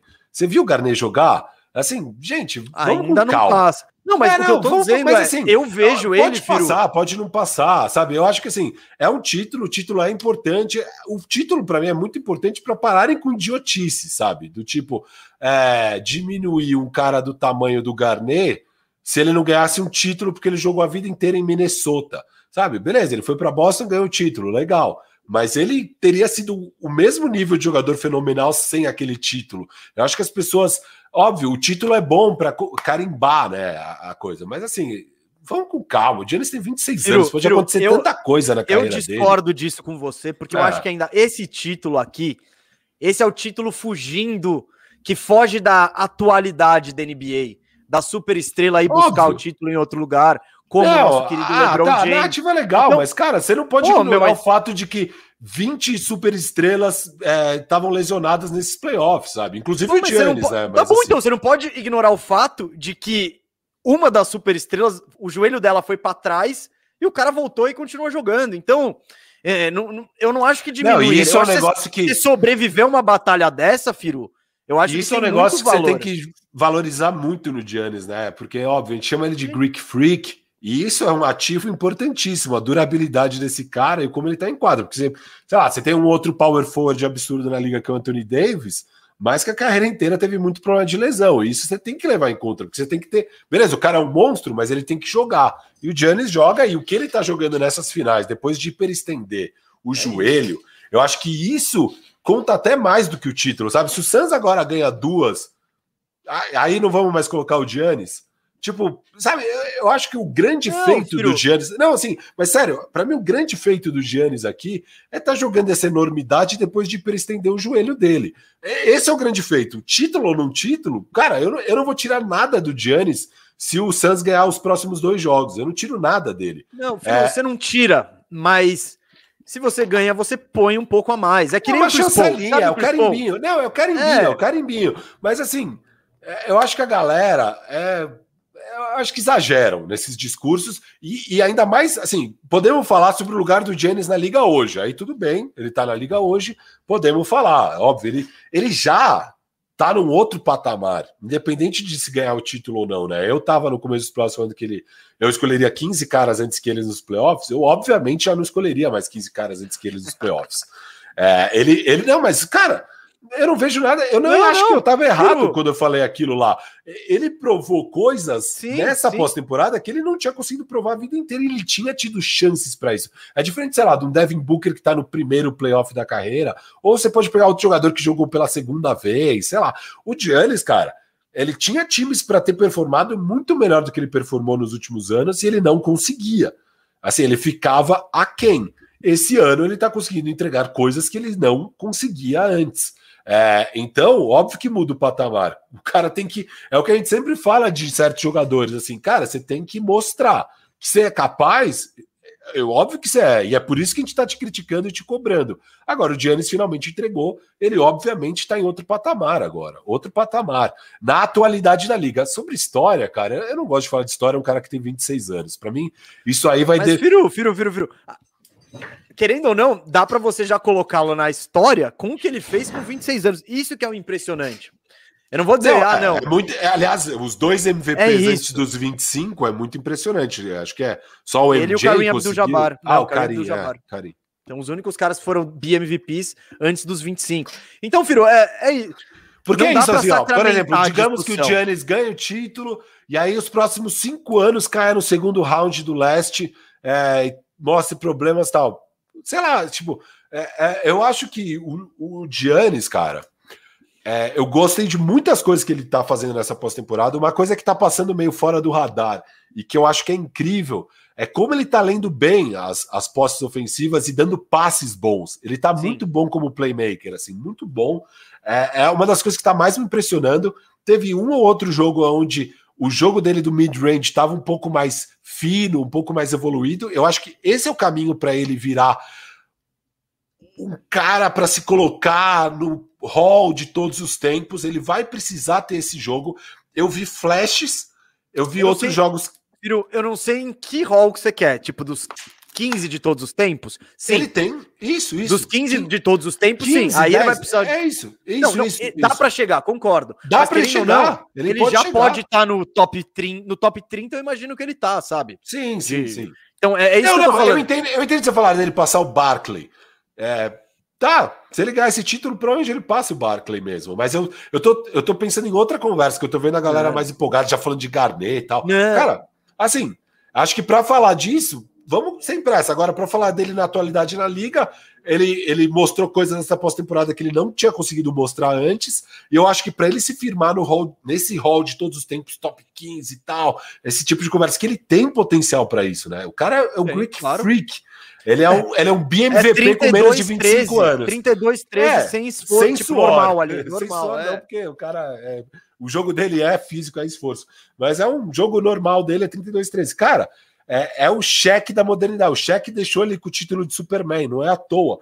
Esse cara, se ele desenvolver, se ele refinar de fato esse mid-range, ele vai ser imparável. Imparável. Eu tô batendo melhorar, nessa tecla aqui, ó, faz, e faz melhorar tempo que eu tô falando. 5% ali no lance livre, 10% até os 30 se anos. Se ele um mid-range, Firo, é, acho que o lance exato, livre vem junto, né? exato, né? Exato. Mas é tipo, é, a bola que eu quero, Firo, é sabe quando ele vem? Hoje em dia ele vem a todo vapor e tem uma opção, é ir para sexta. Cara, se ele vier a todo vapor, mas subir para o arremesso e meter essa bola, e eu não tô falando é. subir para arremesso de três, não, é ali do, dos cotovelos, um passinho à frente da, do, do, lance livre. Não tem como parar, não tem como parar. Isso serve para o ben, pro, pro ben Simmons também, que já falei aqui. Bom, vamos lá, vamos lá. Não, o, e outra coisa fez... que ele ah. mostrou nessa pós-temporada, e agora que você falou do Ben Simmons, é isso, é tipo, a confiança. É a confiança de falar, cara, errei quatro arremessos livres. Foda-se, eu vou bater para dentro, vou sofrer a falta e vou bater o quinto e o sexto. E foda-se. Ah, deu um airball. Que, deu eu acho que isso é confiança. Isso é ter noção da responsabilidade. Isso, é tipo... isso não é confiança, é responsabilidade, é não desviar da sua responsabilidade como franchise player de uma equipe que quer que almeja o título. Você almeja o título. Você não pode fazer aquilo que e você é o MVP. Ele mostra é isso. desse time e a ele bola não se sua mão e pronto. É, ele é, não é se abala com os erros dele. Ele aceita. Beleza. Eu sou. Eu tenho falhas no meu jogo. Aceito as minhas falhas. Não vou parar de jogar por causa disso. E ele continua jogando o jogo dele e as coisas estão dando muito certo. Firo, assim, é um exemplo, um, ex um exemplo disso. Eu acho que eu até falei aqui. Eu, eu até trago o próximo programa, mas foi a, a, a, frase dele em relação ao Middleton, cara. Ele é tipo, ele falou, cara, eu confio pra caramba no Middleton. Se ele, se ele pedir a bola no fim do jogo, eu vou dar a bola para ele, porque eu confio nele. Então, isso é reconhecer, não é o. Não, meu, bola é minha aqui, cara. Eu sou, eu sou o franchise aqui e eu que vou arremessar esse fade away de meia distância caindo para trás, porque eu Não, É tipo, meu, eu gosto muito dessa, dessa humildade dele. É, a humildade dele é a mesma na defesa, né? Que a galera cai, uma, cai matando sempre dele não pegar. Ah, não pegou o Jimmy Butler. Ele fala, cara, vocês acham que eu tinha que pegar o Jimmy Butler? E é muito legal o jeito que. Agora que as coisas estão dando certo, a gente pode olhar para trás do tipo pensando, não, se for pensar, é legal, né? É legal. Ele, tipo, ele, o jeito que ele conversa com os repórteres, tipo, ah, vocês acham que eu devia ter pegado o Jimmy Butler? Sério? Mas e sei lá o que, e fica conversando uma boa. Tipo, a galera tá querendo arrancar ele, a cabeça é, dele. E ele é demais. Ele tá, tipo, é demais. não, mas, pô, eu fiz o que o técnico mandou. Eu, eu tava ali protegendo o aro. tipo, por que, que vocês estão me. Ah, eu deveria pegar. Pô, pode ser, mas será? Ele, ele fica conversando numa boa, assim, e é isso, ele. Ele, não tem esse ego, né? É, é muito não, da não. hora. Ele, ele foge muito do estereótipo da superestrela americana. Eu sou o cara. Eu preciso definir a última bola. Eu e eu nem acho ruim, tá? Eu nem acho ruim esse tipo de super estrela. Eu curto também. Eu curto depende. os dois estilos. Não, depende Mas eu estilo, acho que, né? eu, o que eu acho, o que eu tô falando disso é que eu acho que ele ser assim traz certas vantagens. Tudo tem seus prós e contras. Eu acho que isso traz certas vantagens que estamos vendo, sabe? E também há outro tipo de atitude do tipo, não, eu sou o cara, aquela coisa do Kobe, sei lá o quê, também traz certas vantagens que a gente viu na carreira do Kobe. E também traz é, problemas. Desvantagem. Também pra traz, cada... mas Exato. e também vimos as desvantagens desse estilo do Giannis, que foi a série contra o Miami. Trouxe desvantagens. Cara, se ele tivesse sido mais agressivo, se ele tivesse falado, foda-se o que o técnico tá falando, eu vou pegar o Jimmy Butler, talvez os resultados tivessem sido melhores. Mas assim, tudo na vida tem prós e contras. E agora que tá dando certo, a gente tá vendo qual é o pró, porque a gente só tinha visto contra. Na carreira do Giannis, a gente só tinha visto contra dessa mentalidade. Finalmente estamos vendo o lado positivo e o porquê que ele é assim e, e, que pode dar certo ser assim. E é legal, é diferente, sabe? Eu, eu acho eu, que. E, o que eu, digo eu tô é... falando é assim, é isso. Eu não tenho nada contra o estilo clássico de uma superestrela, Michael Jordan, Kobe Bryant tudo mais. Mas eu tô vendo que um outro jeito de uma, de uma superestrela, que é o Giannis, também pode dar certo e também tem suas vantagens. Não, o que eu digo é, esse estilo, pelo menos na minha opinião, causa traz muito mais empatia, tá ligado? Essa humildade do cara. E é, é tipo, é diferente, é diferente do Kobe com o narizão empinado ali, falando eu sou o cara e eu vou é arremessar em cima de três caras. Eu não, curto isso. Eu, eu sei, mas eu, curto mais, mais o humildão. Galera, eu curto é, mais. Galera, não, e eu, mas... filho, usando outro exemplo, eu amo o Embiid. Que ele. É, eu amo esse estilo. Eu acho muito ele, da hora. Ele crava nos caras e fala, ô, pá. Não, eu curti o Balotelli, eu curto o Pogba. É. Não, cara, a questão do Kobe é que eu acho ele meio. O Romário. Romário é meu é. ídolo, pô. O não, cara é Romário é demais. demais. Romário é demais. É, então. Mas o, o que eu curto, o que eu, o que, é que o Kobe ele é meio chatão. Ele, ele tem um jeito meio. Não é, é nem você a... acha ele chato, eu não acho ele não, chato. Não, ele é chato. Não, chato não faça é. essa comparação aqui. Rogério Ceni? Não, pô, falei para não fazer. Pô, mas é, eu não sabia qual que você queria, mas eu mas vejo similaridades. Única, horrível, Ve horrível. Vejo similaridades. Não, aí. horrível, horrível. My way or the highway, é isso. Só não, que. Não, não vamos enfim. falar de Ceni aqui. Vai, não, não. É, eu acho que quando o Rogério Ceni chega como assunto, não, é hora vamos... de ir para o próximo superchat. Uh, Gustavo Camaroto. Valeu pela contribuição, Xará. Salve, Firu e Mesa. Curto muito o tempo de vocês. Só passando para, para agradecer por fazer um conteúdo de extrema qualidade. Pô, Gustavo, é, é para você que a gente faz. É para você e para. Cara, nesse momento temos 1.500 pessoas acompanhando a gente. É tá surreal bom, isso. Se, se o Santos estivesse jogando na Vila Belmiro, ia ter menos gente. Então isso é animal. Nossa, meteu essa! Ah, na lata aqui, ó. Mas não é verdade? Eu tô errado? Nesse horário, certeza. Certeza que se vai jogando agora, o, três da tarde, num dia de semana, eu acho que, que a nossa audiência seria maior. Uh, o Gui contribuiu com um real. Valeu, Gui. E com a pergunta anterior, que a gente ficou 40 minutos debatendo.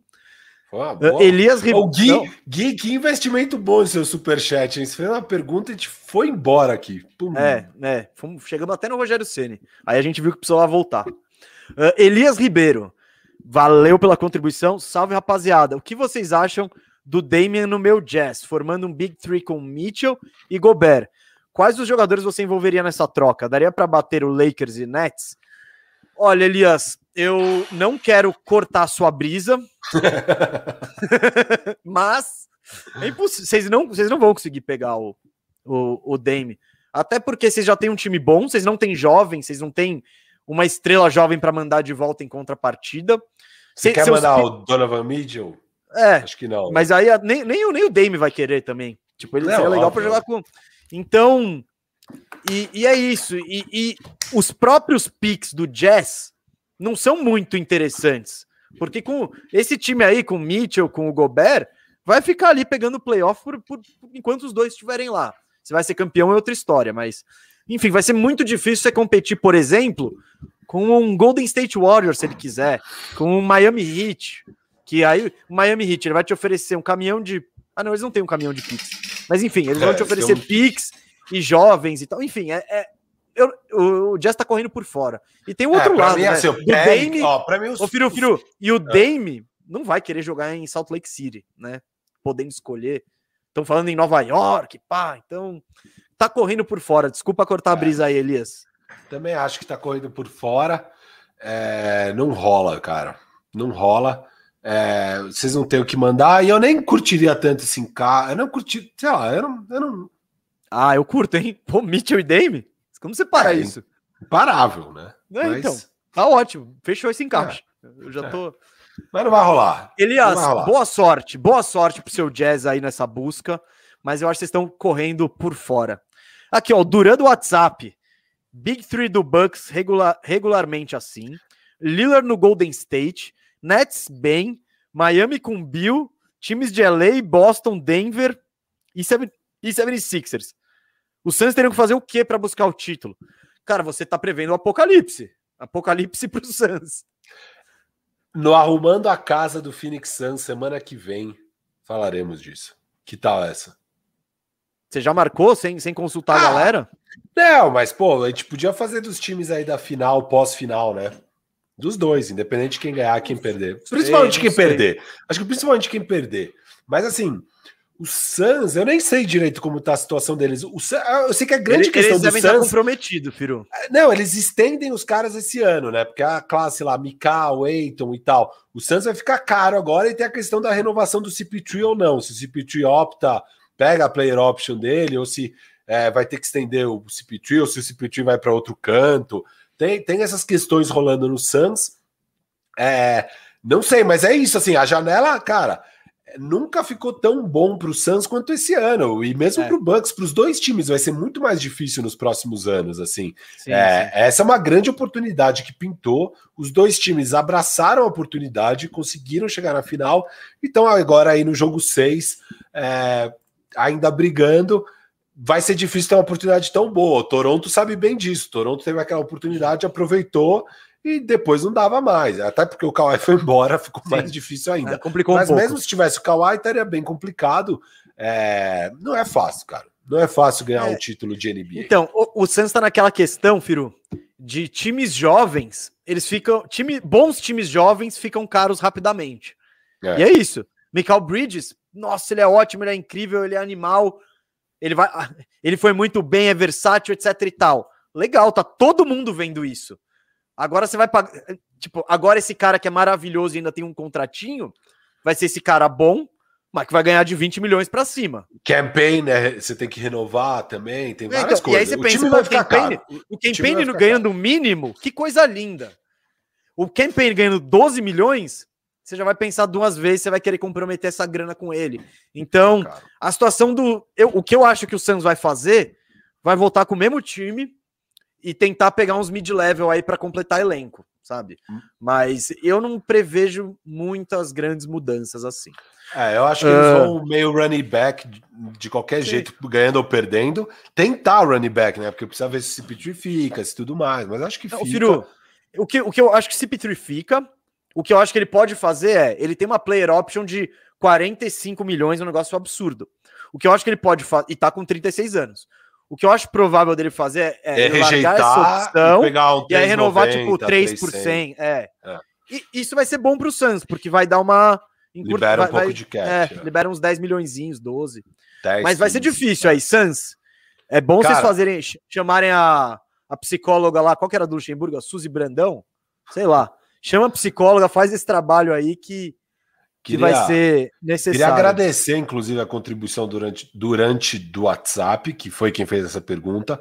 Porque semana, semana passada, no último bandejão, eu fui um pouco ríspido com ele ali na resposta. Eu fiquei na dúvida se eu fui ríspido demais. No final do programa, até perguntei: oh, eu fui ríspido demais com durante do WhatsApp, mas aí falaram: não, acho que tudo bem. Porque eu tava na brincadeira, no espírito esportivo ali.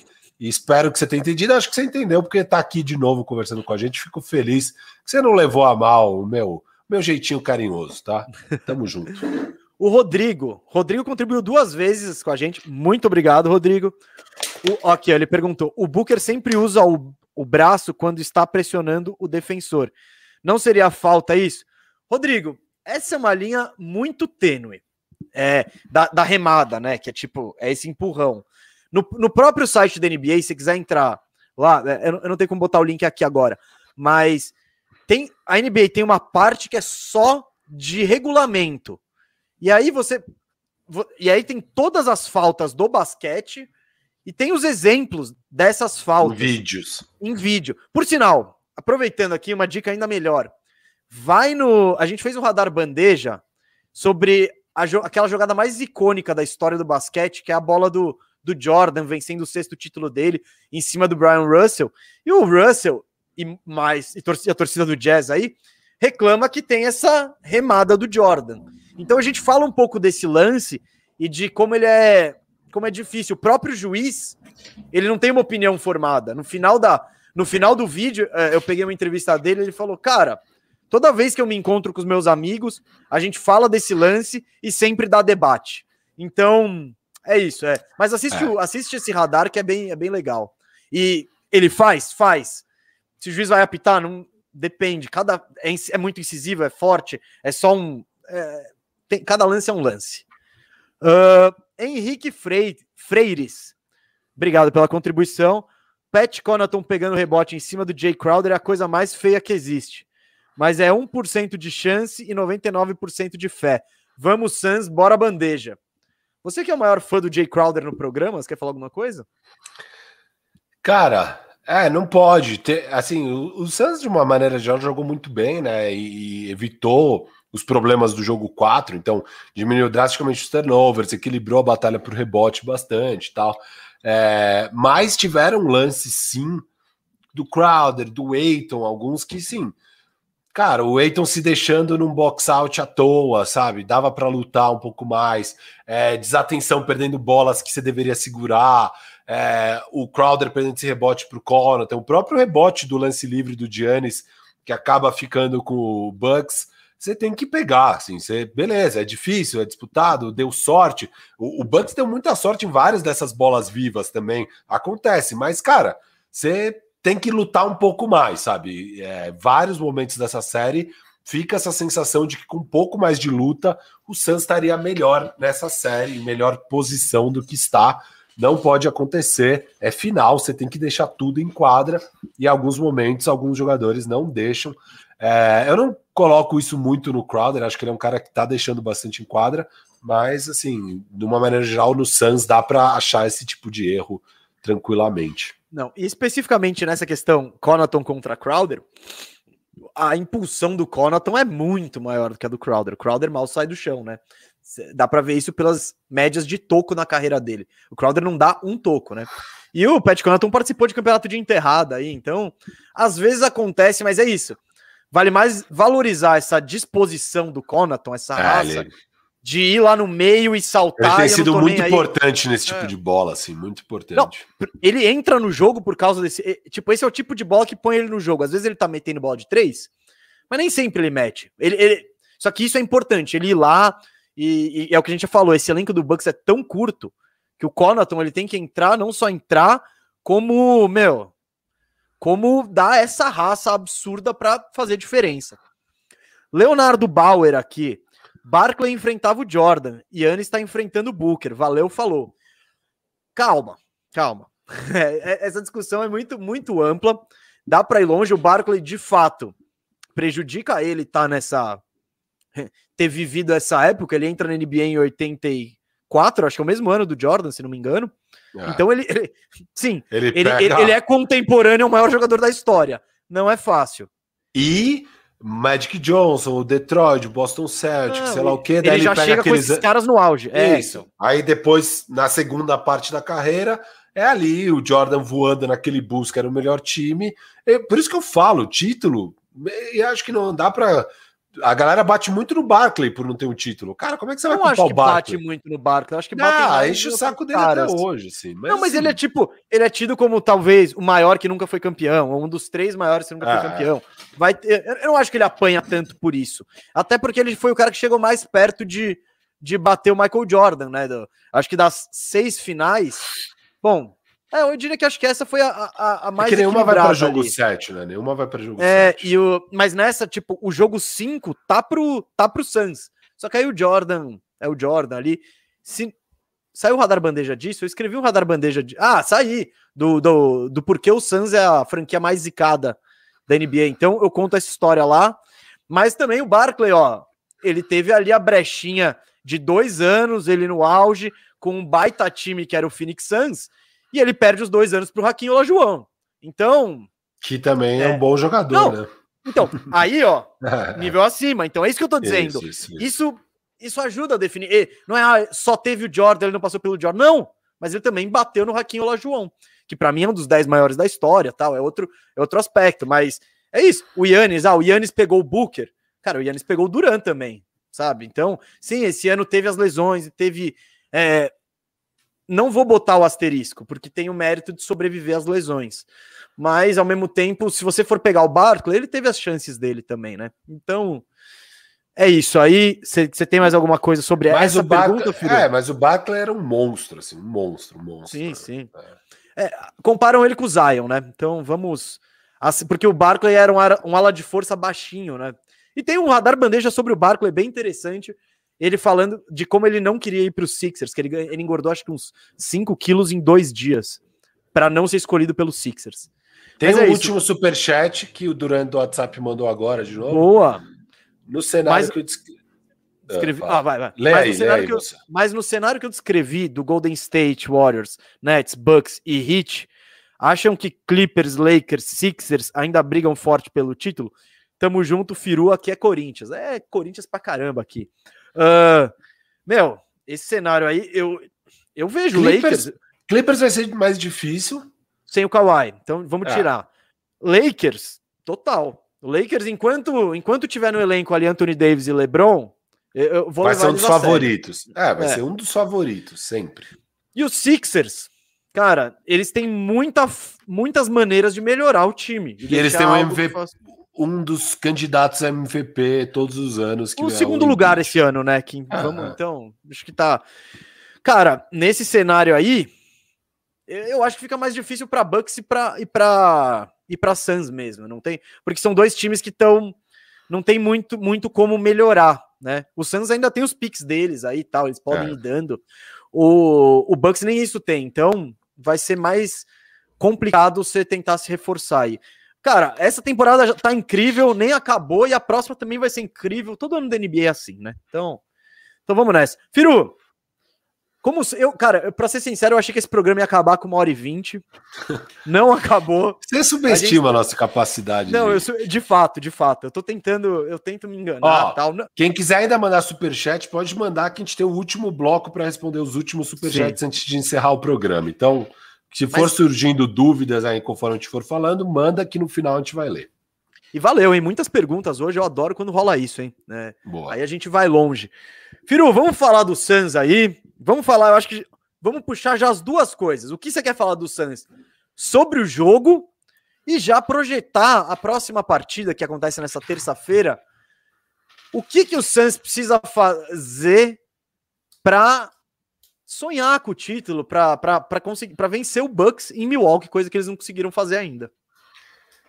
Cara, sobre o jogo, né? É, eu acho que foi uma partida muito boa do Suns. Eles conseguiram corrigir os problemas do jogo 4, de rebote, de turnovers e tudo mais. É, eles conseguiram aproveitar brilhantemente os minutos do Jeff Teague massacrar e abrir aquela vantagem. Só que eles têm aquele começo de segundo quarto horroroso, né? E o, e o Bucks sem o Giannis naquele começo de segundo quarto, é muito doido. O Drew Holiday tem uma performance sensacional, né? Ele vai. Eu falei daquela performance 7 de 7 do, do, Booker, que ele faz 18 pontos no terceiro quarto no jogo 3, não, aliás, no jogo 4, né? É, esse aqui é uma performance 6-7 do Drew Holiday no segundo quarto, com 14 pontos, 5 assistências e 0 turnovers. Assim. É incrível que ele jogou.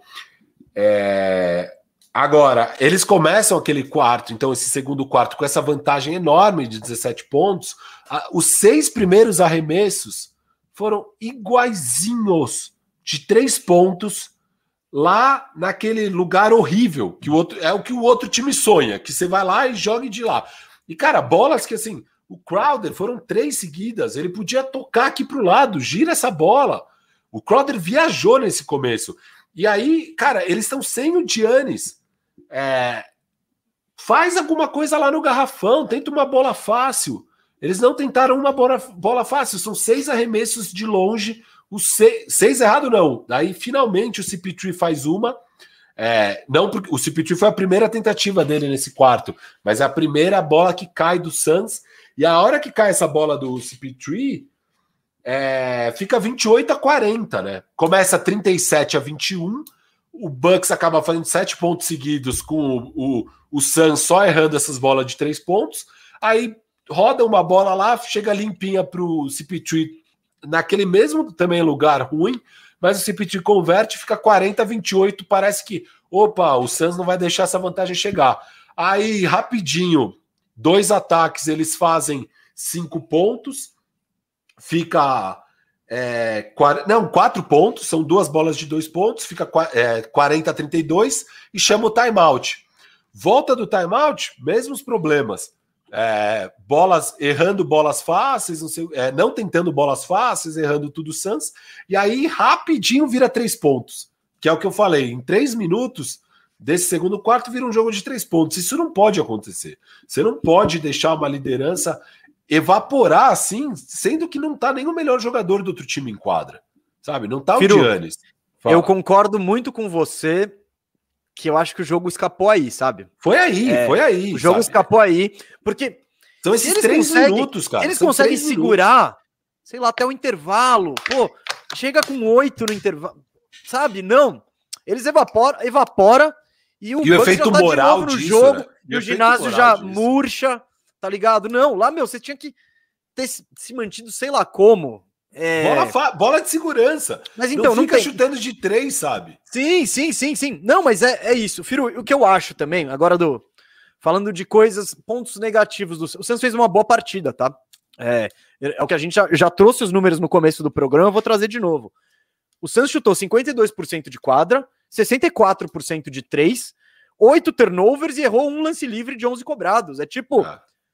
Não dá para você criticar uma atuação é. dessa. É, a questão para mim foi, foi a defesa.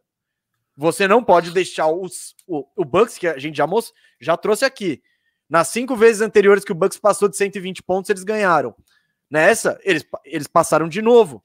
Foram a 123 e ganharam. Você deixou. Os, você não tirou nada do Bucks. Você não tirou o Drew, você não tirou o Middleton, você não tirou o Yannis do jogo, você não tirou ninguém. Então. Não, mas o que eu dou um desconto é: os caras fizeram bolas difíceis. Não, sabe? fizeram. Não é que a, é. Fizeram, não, não, não, não tô negando. Até porque o ataque do Bucks não tem bola fácil, né? Então é, é muito, é muito, muita bola espírita e tal. Mas eu achei fundamental é, esse, esse intervalinho, que era o intervalo de se você matou. cozinha. E sabe o que é importante leva, desse intervalo? Ah. O que eu acho que é o vital desse intervalo, que é a chave, assim. É o único momento do jogo inteiro que o Suns tá com um só armador em quadra. Só tá o CP3. Tá CP3 sem o campaign e sem o Devin Booker. E aí fica muito previsível o ataque do Suns, sabe? Eu acho que o, o, o, o Monte Williams vai ter que fazer uma rotação onde em todo momento você esteja com dois armadores. E isso para mim vai ser vital, porque ali se assistia, o Suns não tinha como achar uma cesta fácil. E o CP3 também não tá no seu melhor momento aí. É, não vou, não quero nem entrar em méritos de se tá lesionado ou não, dane-se. É, cara, Ficou fácil de marcar aquele Suns. E aí você recuperou assim. Se tá pelo menos o campaign, beleza, o Booker vai precisar descansar em algum momento. Embora eu acho que ele vai ter que descansar bem menos do que ele descansou. o Booker jogou 41, 41 minutos e meio. É, o Suns foi mais 12 nos minutos do Booker.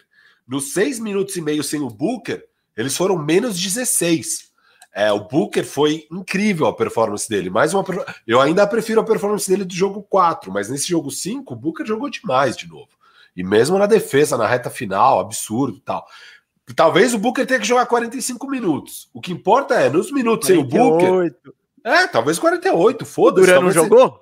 É, talvez seja o último jogo. Põe 48, mas assim, cara, para mim é nenhum momento sem dois armadores. Você não pode. Se tiver só com um armador, tem que ser o Booker.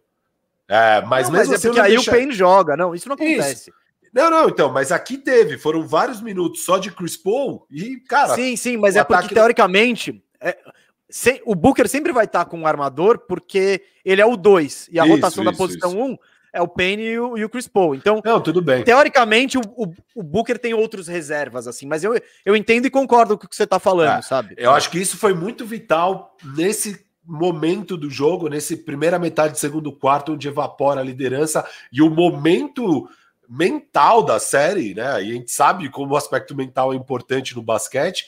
Vira o pêndulo completamente pro lado do Bucks, né? O jogo começa, você acha, caramba, o Suns realmente é melhor e vai ganhar esse jogo tranquilo. Aí do nada, em três minutos, o bagulho vai embora, e aí você vê a moral que os caras ganharam, né? Começa a cair tudo, é, e, e uma partida brilhante do outro lado. Então eu realmente tentaria Cara, se der para jogar 48 minutos, joga. Se não, pelo menos 45, sabe? Pelo menos 45 minutos. E o mais importante, em nenhum momento fique só com o armador.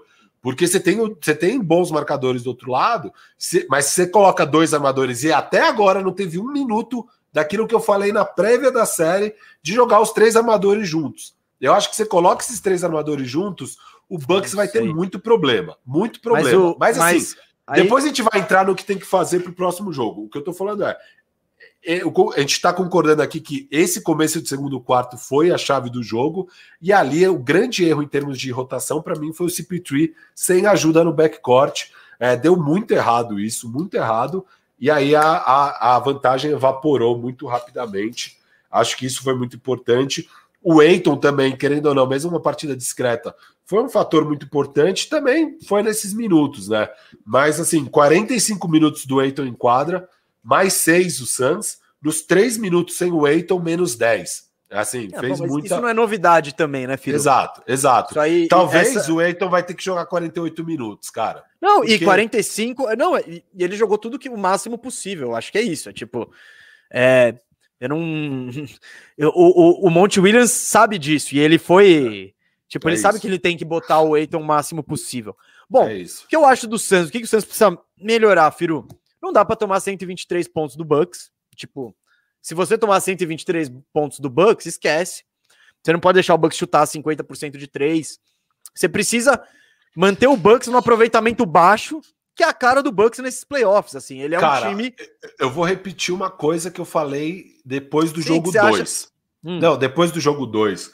O Suns ganha, é, eu tava achando que o Suns ganharia essa série com alguma tranquilidade, mas eu falei ali, eu falei, cara, os ajustes do Bucks deram certo. A partir Sim. do resultado foi ruim, os ajustes deram certo. Eu acho que é muito circunstancial essa vitória. Acho que se o Bucks repete a exata mesma estratégia, e eu falei disso naquela live pós-jogo, para mim o Bucks tinha que ir para o jogo 3 com a mesma estratégia. E às vezes, é, talvez você vá conseguir a vitória. Para mim, o Bucks, cara, o Suns, jogou o basquete certo aqui. Não, é... não. É, faltou parar o time. E, mas e às vezes não, não fazer que mete a bola tal. O cara simplesmente não, caiu. Bem. Simplesmente caiu, tá cara.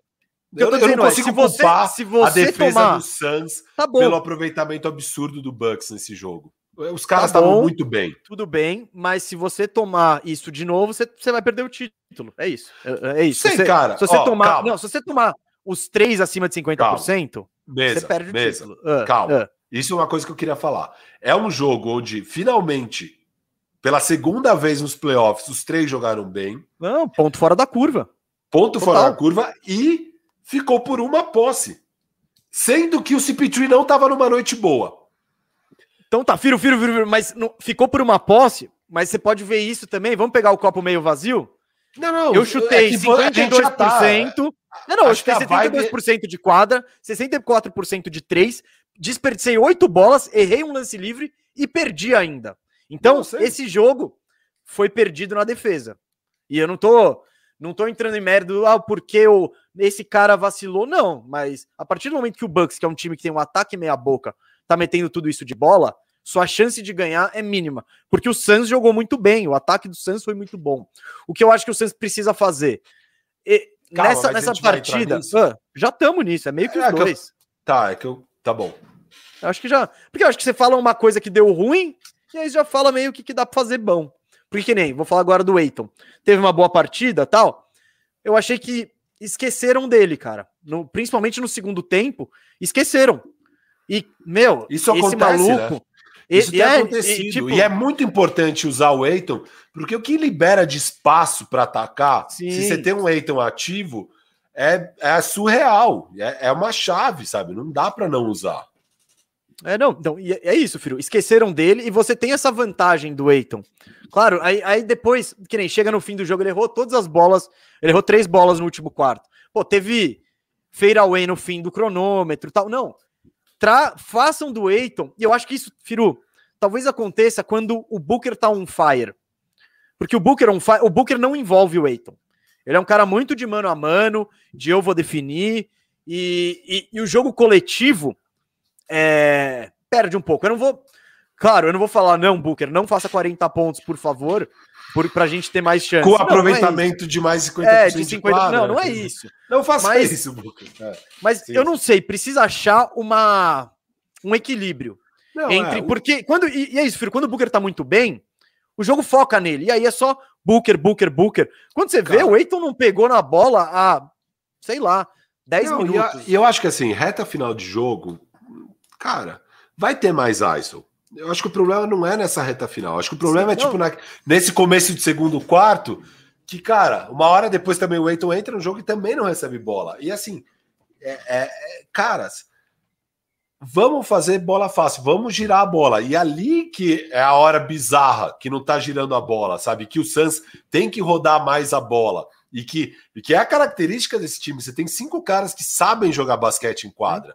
É, é, faça essa bola girar, deixe os caras Sim. correndo atrás, sabe? Você sabe jogar dessa forma, jogue dessa forma. Sim, é, você é... pode envolver o Booker, só que de outras maneiras. Numa segunda é, ação. É que eu acho que assim, na reta final do jogo não vai ter jeito, vai não, ter lógico, mais ice. Mas é isso, é isso. Eu não tô falando de reta final também. É, filho. exato. Eu exato. tô falando de. Quando eu digo que esquecem o, o Eiton, esquecem o Eiton por 18 minutos. É e isso, por isso que eu tá acho que tem, sempre tem que ter dois armadores no time, porque se você tá com ou CP3 ou Cameron Payne, junto com o Booker, ou talvez, talvez os dois sem o Booker, você vai estar tá envolvendo o Eiton, querendo ou não. É, então, para mim, vai ser muito importante você ter os armadores em quadra e não ficar só com um, sabe? É, é também tem a ver com isso. Uma das coisas que eu anotei pro. O que, que o Suns tem que fazer? Usar mais o Eiton foi uma das coisas que eu escrevi, porque é um sim, cara sim. que teve uma partida 20-10 na maciota. Se você envolve ele, faz dele um ativo mesmo em quadra, ele vai para 30 pontos, e, e, e, mais do que 30 pontos, ele pode ter ali os 20 pontos mesmo. Mas se, se é numa outra dinâmica, você abre muito espaço na quadra. E isso é Até porque, importante. Firu, o Eiton destruindo é 26 pontos. O Eiton discreto são 18. Então é tipo. Não é uma questão tanto de pontuação, é uma isso, questão de isso, envolver isso. o cara. Então eu acho que é isso. E, meu, e tem a questão, cara, do Chris Paul. Não dá para falar mal do Chris Paul esse jogo. Por mais que. Só que, tipo, ele teve uma ótima atuação, vai. Foram aqui, ó, 21 pontos, 11 assistências, 60% de quadra. Ele não errou um arremesso no último quarto. Então, mas ao mesmo tempo, certas horas, você não ficou sentindo que, meu, eu queria. Cara, eu queria mais urgência, mais mais responsa, mais de, meu, tudo bem, eu, eu, eu preciso chegar nos 30 pontos, sabe? Eu, eu preciso botar isso aqui nas minhas costas. Eu não. E ele foi bem, viu, gente? É o que eu tô falando. Ofensivamente, o Suns foi muito bom. Ele contou só com uma noite espetacular do Milwaukee. Eu acho que é isso, assim, para mim a, a, visão otimista do que aconteceu no jogo 5 do lado do Suns é, cara, você teve uma partida boa do Chris Paul, mas não é fenomenal. A gente viu que o Chris Paul jogando bem para valer, ele faz 30 jogo pontos um. brincando. Jogo 1, um, né? Eu... Isso.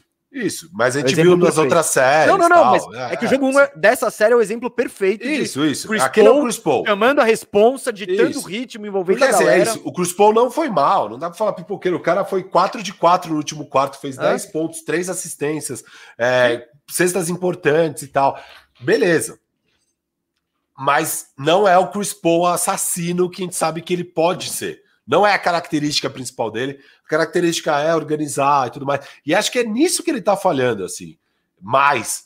É, é, as, porque no jogo, uma hora ele defere ao, ao Booker e a bola passa a ficar com o Booker. O Booker é o primary é, ball handler ali no jogo. Tanto que, eu... tanto que o Bud põe o, o Holiday no Booker. Ele fala: beleza, o Chris Paul tá, tá discreto aqui, eu vou porque o Chris parar Paul, o Booker agora. O Chris Paul, né, ele não tá muito mal nos arremessos.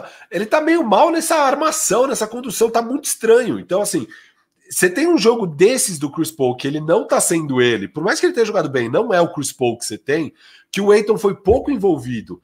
É, e que mesmo assim ficou por uma posse. Então, para mim, assim, esse é claramente a visão otimista. Repita tudo que você fez. Eu não acho que a defesa foi um problema. Repita tudo que você fez e conte com uma noite melhor do coisa e conte com provavelmente uma noite onde os três do outro lado não vão brilhar. Pelo menos um dos três talvez não vai jogar tão bem. Mas talvez jogue tão bem porque eles estão com a moral, estão jogando em casa. Vai ser super difícil. Agora a série. Vão ter ficou... 3 milhões de pessoas fora do ginásio. É, cara, o jo... a série agora ficou muito difícil para o Suns. Agora, achar que acabou, obviamente não acabou. A gente está vendo o quão equilibrado é o basquetebol entre esses dois times. Né? Os últimos dois jogos, no minuto final, estava a menos de dois pontos de diferença. Assim, é, a série está equilibradíssima. A questão é que, que é até o bizarro, né? Porque o que a gente imaginava é o Bucks vai ganhar quando for uns blowouts e tal, mas jogo que vai para o clutch time vai para o lado do Phoenix, porque é o time que sabe jogar meia quadra. É o basquete do Phoenix Suns. E os dois jogos que foram para o clutch time deu Bucks. É surpreendente, eu diria. Clutch surpreendente. Middleton. É, esse é o cara. É, clutch é o cara. time todo, né? O Bucks, cara, executando. Não, mas o fechador tem sido. Mas não, o... é, no jogo 4, óbvio. Sim, né? sim. No jogo 4, óbvio. Nesse jogo, não, né? Nesse jogo. É, é, é o jogo do Drew, né? É o jogo do é, Drew. É, não, mas o jogo inteiro. Não, é o jogo do Drew, mas o quarto quarto do Drew, ele não, não vai. Pelo menos na questão de meter pontos assim, ele tem um aproveitamento muito mais baixo tal. Aí é mais pro é mais pro Middleton e pro Yannis, né? O Middleton com 9 pontos e o Yannis com 12, né? E, é, enfim, é, o Drew Holiday que... faz um de 5 no último quarto. Não, vou te trazer uma, vou te trazer uma estatística então aqui, ó. Só pontuaram Yannis, Drew e Middleton no último quarto pro Bucks. E o, e o Drew fez só dois. Então, foi o Yannis e o Middleton que jogaram todos os minutos que carregaram. E quando eu digo carregaram, é carregaram, né? Foi um quarto de 23 pontos só. Isso, então, isso, isso. É Não, é, assim, ó. A, a, minha sensação é, puta, a série acabou vendo aquele terceiro quarto. Só que aí o último quarto deu tão certo a defesa do Suns e, e, e você vê um. Porque, cara, estava no terceiro quarto, tipo, Chris Paul já era, parecia. Sem o Chris Paul, só o Devin Booker, obviamente o Devin Booker não vai conseguir ganhar sozinho. Daí o Chris Paul aparece no último quarto, né? Joga muito bem o último quarto, faz 10 pontos, já falamos disso aqui. E a defesa clean, vantagem de 14 pontos e deixa escapar. E a hora que o Booker mete aquela bola de três, faltando, sei lá, um minuto, 40 segundos e deixa em três pontos. Daí eles pegam, conseguem parar o ataque. O Chris Paul invade, faz Firu. aquela bandeja que deveria ser end one, foi falta do, do, do Pat Connaughton. 1 e 24, o Booker mete a bola de 3 com 1 e 24. Isso. O Chris Paul diminui para um, um ponto um com ponto. 56 segundos por jogar. Ali parece claramente que vai ser um espelho, que vai ser aquele jogo que, puta, já era. Não tem mais como o Bucks voltar para essa partida, porque o aspecto mental, a vibe tá em casa, né? A arena pegando fogo. Parecia que a da Suns não dá. Isso vai doer pra caramba pros caras mas pelo menos dá uma sensação de que, puta, temos uma série, porque até o final do terceiro quarto, da forma que o Chris Paul estava jogando, parecia que não tinha mais série, que tinha acabado. Com o Chris Paul jogando bem o último quarto, a defesa indo bem, eles tirando essa vantagem, é, puta, vai ter série sim, vai ser difícil pra caramba pro Suns, mas tem uma série. Acho que essa, esse é meu grande take dessa partida, assim, sabe? O que a é... galera quer saber é Suns em 7? Cara, calma, não vamos falar. Vamos, acho que ainda tem. Calma, acho que isso tem, tem que ser mais coisa pra falar, mas não é o não, final. É. A gente já tá com duas não, horas não. falando de um jogo.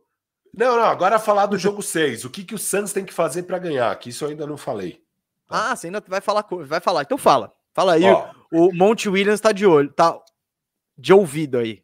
Pra mim, cara, obviamente o Santos tem que ser agressivo, ser rápido nas posses, é, tentar dar problema de falta para os caras. Isso é uma coisa que fizeram isso nesse jogo, deu certo. Você conseguir tirar o Drew Holiday de quadra, você tá feito. Você tem que tentar isso, sabe? Os seis minutinhos sem Drew Holiday no jogo foi menos 10. É, cara, uma coisa muito importante no jogo, e isso rolou muito mais no, terceiro, no último quarto, é caçar o Pat Connaughton. O Pat Connaughton vai estar em quadra. Em vez de ficar caçando mismatches para o Chris Paul, e isso cansa o Chris Paul, querendo ou não, e é uma estratégia válida, mas é difícil. Simplesmente, você tem cinco jogadores bons em quadra, Suns. Explore quem tiver em cima do Pat Connaughton. Isso deu certo. Ó, hum. Michael Bridges, 2 de 2. Eiton, 2 de 2. CP3, 2 de 3. Cameron Payne, 1 um de 1. Um. Torrey Craig, 1 um de 1. Suns, exceto Devin Booker, 8 de 9 em cima do Pat Connaughton. E, e você assiste o jogo, o último quarto, cara, dá certo. Você tem que atacar o Pat Connaughton. O Pat Connaughton tá muito bem na série, fazendo tudo que dá, mas ele não é um bom defensor. E ele vai ter que estar em quadra. Ataque esse cara. Firu, mas eu acho que o Bucks ficaria muito feliz tendo Eiton e tendo. No outro lado, tendo Eiton, Chris Paul e Booker, se ficarem jogando ISO pro Michael Bridges. Não, não vai ser toda a bola, mas explorar um pouco mais isso, porque tem horas que, mano, o, o, o Mikal tá bem, o Cam Johnson tá bem, sei lá quem tá bem, o Crowder tá bem, e você para de usar esses caras e fica só caçando mismatch pro Chris Paul não acho que é uma boa estratégia todo lance ser isso. Primeiro que fica previsível. Segundo que vai cansar o Chris Paul, que já não está bem fisicamente. É, cara, e você tem bons jogadores em quadra. Você tem que utilizar a totalidade dos seus recursos, óbvio, na melhor proporção possível. O que eu estou falando é a proporção, para mim, está longe do ideal. Estando o Pat Connaughton em quadra, você tem que caçar o Pat Connaughton. Casse o Pat Connaughton. Esse é um dos meus takes para o Suns ganhar a partida. Eu acho que ainda dá para utilizar aquele lineup de três armadores. Você pega as horas que, pô, você tem o, o, o, os armadores, né? Os três armadores. A hora que eles pegam Bob Porres, 3 de 4. A hora que pegam o Giannis, 6 de 8 nessa partida. É, tendo os três em quadra, você vai ter toda hora um deles num mismatch desse. E isso vai ser muito valioso. Então eu tentaria alguns minutos dos três em quadra. Rodar a bola, já falamos, mas, cara, esse foi um jogo claramente que o Suns abandonou suas características. Muito raro eles rodarem a bola. Eu até anotei. Ali, uma hora tá 108 a 94 no, ter, no último quarto. E são duas posses seguidas que o Suns roda a bola. E aí é uma bola de três do Mikal livre e uma bola de três do CP3 livre. O jogo fica 108 a 100 e rapidinho vira um jogo de oito pontos. Cara, isso foi vital e foi um dos raros momentos que o Suns realmente rodou a bola em duas posses seguidas. É o que eu falei, reta final vai ser mais ISO do Booker. Beleza. O Chris Paul eventualmente caçando os mismatches e tal. Resto do jogo, roda a bola, cara. Seu time sabe rodar a bola. É a sua característica. Joga o seu jogo. É... Então, assim, confiar mais no Mikal, nos Cams, Johnson e Payne, no Crowder, eu acho que o Suns tem que confiar mais nesses caras. Eles estão arremessando pouco. É, e usar mais o Eiton. Eu acho que são essas as coisas que o Suns tem que fazer que não fizeram tanto nesse jogo e que pode dar resultados muito bons, mesmo jogando lá na FinServe Arena, como é que chama? FinServe Arena, FinServe Forum. FinServe Forum. Eu não gosto mais dessas, dessas, arenas aí com esses naming rights fica mudando direto. Pô, a quadra do King, a, a é. quadra do, do, Pelicans é o Smoothie King Arena. Pô, o rei do smoothie. Pô, peraí, gente. Vamos, vamos. Fica difícil acompanhar. Embora eu só fale Neoquímica Arena aqui por questão dos name rights e ajudar meu Coringão. Ah, o uh, que, que eu quero ver? Os... Firu. Fala. Não, Itaquerão nunca pegou. O. O que, que eu quero ver o, o Suns fazer? Sabe o que eu quero mesmo, Firu? Eu quero ver o Chris Paul. Você falou, ah, eu quero ver o Chris Paul com a bola na mão eu quero que, se for para cair, eu quero, se for para cair, é para cair com ele, sabe? Eu quero ver o. Não, eu, eu adoraria, quero ver esse jogo dele. E, eu tipo, adoraria ver o jogo do Chris Paul, Point God, arrebentando. Fazendo, eu quero ver 80 pick and roll com Aiton, mano. Ah, 80 sobre pick, and roll. roll. Sobre pick and roll. Uma coisa que o, o Suns rodou muito no, no último quarto que deu certo é o duplo duplo corta-luz. Duplo corta-luz, cara essa estratégia deu muito certo, cara. Muito certo. Acho que eles chamam de double drag em inglês, sei lá. Mas era é duplo corta-luz, assim, cara. É, é, uma, é um corta bem alto e o outro corta na linha do perímetro ali. Dá os dois corta, daí do nada o CP3 tem espaço para trabalhar. É isso, Firu. O que eu quero é trabalhar para dar espaço para o Chris Paul e deixar na mão dele essa decisão. Tipo, isso é vamos é ganhar ou perder? É, mas é o Chris Paul que vai definir isso. Porque a gente já viu ele. Eu, eu não gosto dele tão submisso, assim, tão omisso. De chega e solta a bola para o Booker e, e, espera. Eu acho que coletivamente, por mais que saiam pontos, o Suns talvez perca. É, tipo, perde um pouco de, de envolvimento dos outros caras. E quando o Booker tá animal assim no jogo, pô, o Suns tá no jogo. Foi o que aconteceu nos últimos dois. Mas se acontece disso, do, do Suns tá muito Booker-cêntrico, e o Booker, se não tá mega inspirado, aí fica difícil. Eu quero ver o Booker. O Booker eu acho que vai estar tá metendo bola, ele é muito bom. Ele trabalha sem a bola, ele tem uma movimentação sem bola é, fenomenal. Eu quero ver muito do Chris Paul com a bola na mão, com o time trabalhando para facilitar a vida, que seja com dois corta-luz, que seja. Enfim, eu quero ver o Chris Paul é, no controle do jogo e mesmo que seja para passar para o Booker a bola, mas partindo dele, não aquele passe de início de jogada e vai. É, é o caminho para vencer, teve, Firu? A gente, nunca viu isso tanto na nossa vida, mas teve um ah. bilhão de posses onde o CP3 tava no canto, sem a bola é, ali. Então, isso parecia o CP3 do Houston Tucker. Rockets. Não, ah. esse, é o, esse é o Chris Paul que jogava com o Harden no Houston. Ele ficava lá sem a bolinha tal, no máximo é, era um ball handler secundário, mas era tudo no, tudo no Harden. E a gente já viu que o Chris, esse não é o melhor do Chris Paul. Então eu quero. E, cara, ninguém tenho, tem mais. Eu tenho só receio se não, enquanto beleza. o Chris Paul tá apto a fazer isso. Beleza, ele, ele tá tem que problemas. tirar, Firu. É, Firu, ninguém tem mais em jogo amanhã do que o Chris Paul. Sim, sim. Então, ponha a responsa na mão dele e fale, velho, é com você, bicho. É, assim, eu acho. O que eu acho é o seguinte: se for possível dessa forma, beleza, faça dessa forma. Mas se não for possível, Faz um pouco do que você fez no último quarto, deu certo, cara. Deu certo. Não, não. E, o Chris Paul foi bem. Ele foi, foi mais bem, equilibrado. Foi, foi, mais equilibrado. Foi mais equilibrado. Não não. Então, eu acho que é um pouco desse balanço, assim. É, não é nem esquecer o Chris Paul, mas também. Porque, assim, Booker ativo grudou de um Holiday nele. Aí, cara, a vida do Chris Paul fica mais fácil. É, então, assim, é achar lógico. esse balanço. É achar esse balanço. Não, e, e, é isso. E o Chris Paul ele começa a ter mais. joga melhor sem o Holiday nele, né? E quando o Holiday Todo tá. Mundo... E o Booker, e o Booker joga melhor sem o Holiday nele. Então, óbvio. é o que eu falei daquela jogada no começo do programa, que pra mim foi a jogada da partida. Acho que é a primeira vez que o Holiday tá marcando o Booker na partida, ele bate a carteira do Booker e mete o step foi back absurdo. na cara dele ali. Absurdo. Então, tipo, sabe? Eu quero o Chris Paul confiante, assim. Eu quero que ele tome as rédeas. E, claro, o Chris Paul com as rédeas, o Aiton naturalmente entra no jogo. Porque faz. Ele sabe trabalhar muito bem o pick and roll. Claro, precisa ter uma defesa melhor, né? Ou, cara, você não pode deixar de jeito nenhum os três caras do Milwaukee estarem com aproveitamento. E, meu, e vamos ver, mas não, não, o, o Suns jogou bem esse último jogo. Tiveram aproveitamento, cuidaram da bola e, e sabe, e tiveram um ataque equilibrado. Todo mundo estava chutando bem, mas a questão é que não conseguiram parar o Bucks, seja porque o Bucks estava metendo bolas espíritas, seja porque o e foi principalmente isso, não foi nenhuma tirando o último quarto, não, não é nem que rolou aquela desvantagem monstruosa no, nos rebotes e tal, não. Isso isso aconteceu.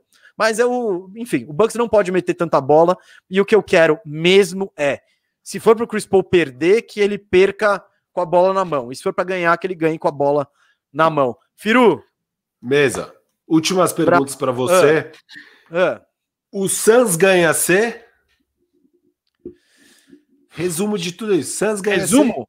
C. Do jogo 6, tá? Suns ganha o jogo 6. conseguir tirar dois dos três caras do Bucks. A gente já Acho viu é aqui, é ó, com dois caras metendo, metendo acima de 50%, o, o, o Bucks ganhou 7 em 9 jogos, com pelo menos dois. Então precisa tirar alguém do jogo, não é garantia de vitória, mas você não pode você não pode ter um Bucks fazendo 120 pontos. Não pode. Esse, esse não é um time para fazer 120 pontos no ataque. Então, é, seja lá por quê, é, é, meter bola difícil é vacilo, não sei. Mas se você deixar o Bucks fazer 120 pontos, ele vai ganhar. Então, eu quero o, o, o, o Phoenix ganhar C. Eiton estiver envolvido, se, o, se conseguir segurar o Bucks, é, eu tô a, a 110. Não, a grande chave, isso tudo a gente falou, mas qual é a grande chave para você não deixar fazer 120 pontos? É isso? E segurar dois dos três. Isso talvez aconteça naturalmente. Então é isso. Eu quero que você segure. Se dois você repetir três. o que você fez e se você segura dois dos três, dá. Não é fácil, não, mas eu não sei, eu não vejo o Suns trabalhando com, com nenhuma estratégia, tirando para parar o Yannis, que isso rolou. Houve uma estratégia defensiva de tipo, depois daqueles dois jogos de 40 pontos, o Santos falou: não, não, espera, não dá. Então o Yannis pega a bola no post, ele dá um kick, aparece alguém. Então, e, e o Yannis está ótimo de playmaker, de dando as assistências a partir disso e tal. Cara, você vai ter que pensar em como tirar o Middleton ou como tirar o Drew Holiday. O Drew Holiday. E esses caras, o foda é, eles entram e saem, às vezes, por vontade própria, né? Tipo, não é que você tirou o Middleton, às vezes ele sai sozinho, o Drew Holiday, às vezes ele tá errando tudo. Mas enfim, Firu, com uma defesa igual a de. E eu não tô dizendo que a defesa foi ruim, mas com a, você permitir ao Bucks ter uma produção dessa é a receita para o fracasso. Eu digo que o Suns ganha se o CP3 faz 30 pontos e, o, Sim. Um, e um dos Cam faz uns 15. Um dos dois Cams. Boa, eu gosto. gosto. Para mim é isso. Para mim é isso. Eles precisam disso. Se isso acontecer, o Suns ganha. Porque o resto, você sabe, o Eiton vai fazer lá perto de 20, o Devin Booker vai fazer mais de 30, o Mikal vai fazer uns 10, o Crowder uns 10. Se tiver isso que não teve nesse jogo, eu acho que o Suns pode ganhar. Óbvio, não é fácil. É, e, o Bucks ganha assim, e o Bucks ganha assim. Aí eu, ó, o meu Bucks ganha é assim. O meu Bucks ganha assim vai ser na linha do que você falou para o Suns. Para mim, o Bucks ganha assim o trio brilhar muito de novo. É, eu escrevi exatamente isso aqui. Para mim, dois o Bucks caras, ganha. Dois, dois de três e depois. Eu escrevi o trio. Eu escrevi o trio. Com dois de três, ganhando a batalha dos, dos rebotes, batendo mais lance livre. O, o Bucks, foram três vitórias seguidas. O Bucks ele é, já tá sei. com o. Mesa, com o... mas eu acho assim, ó, o, o...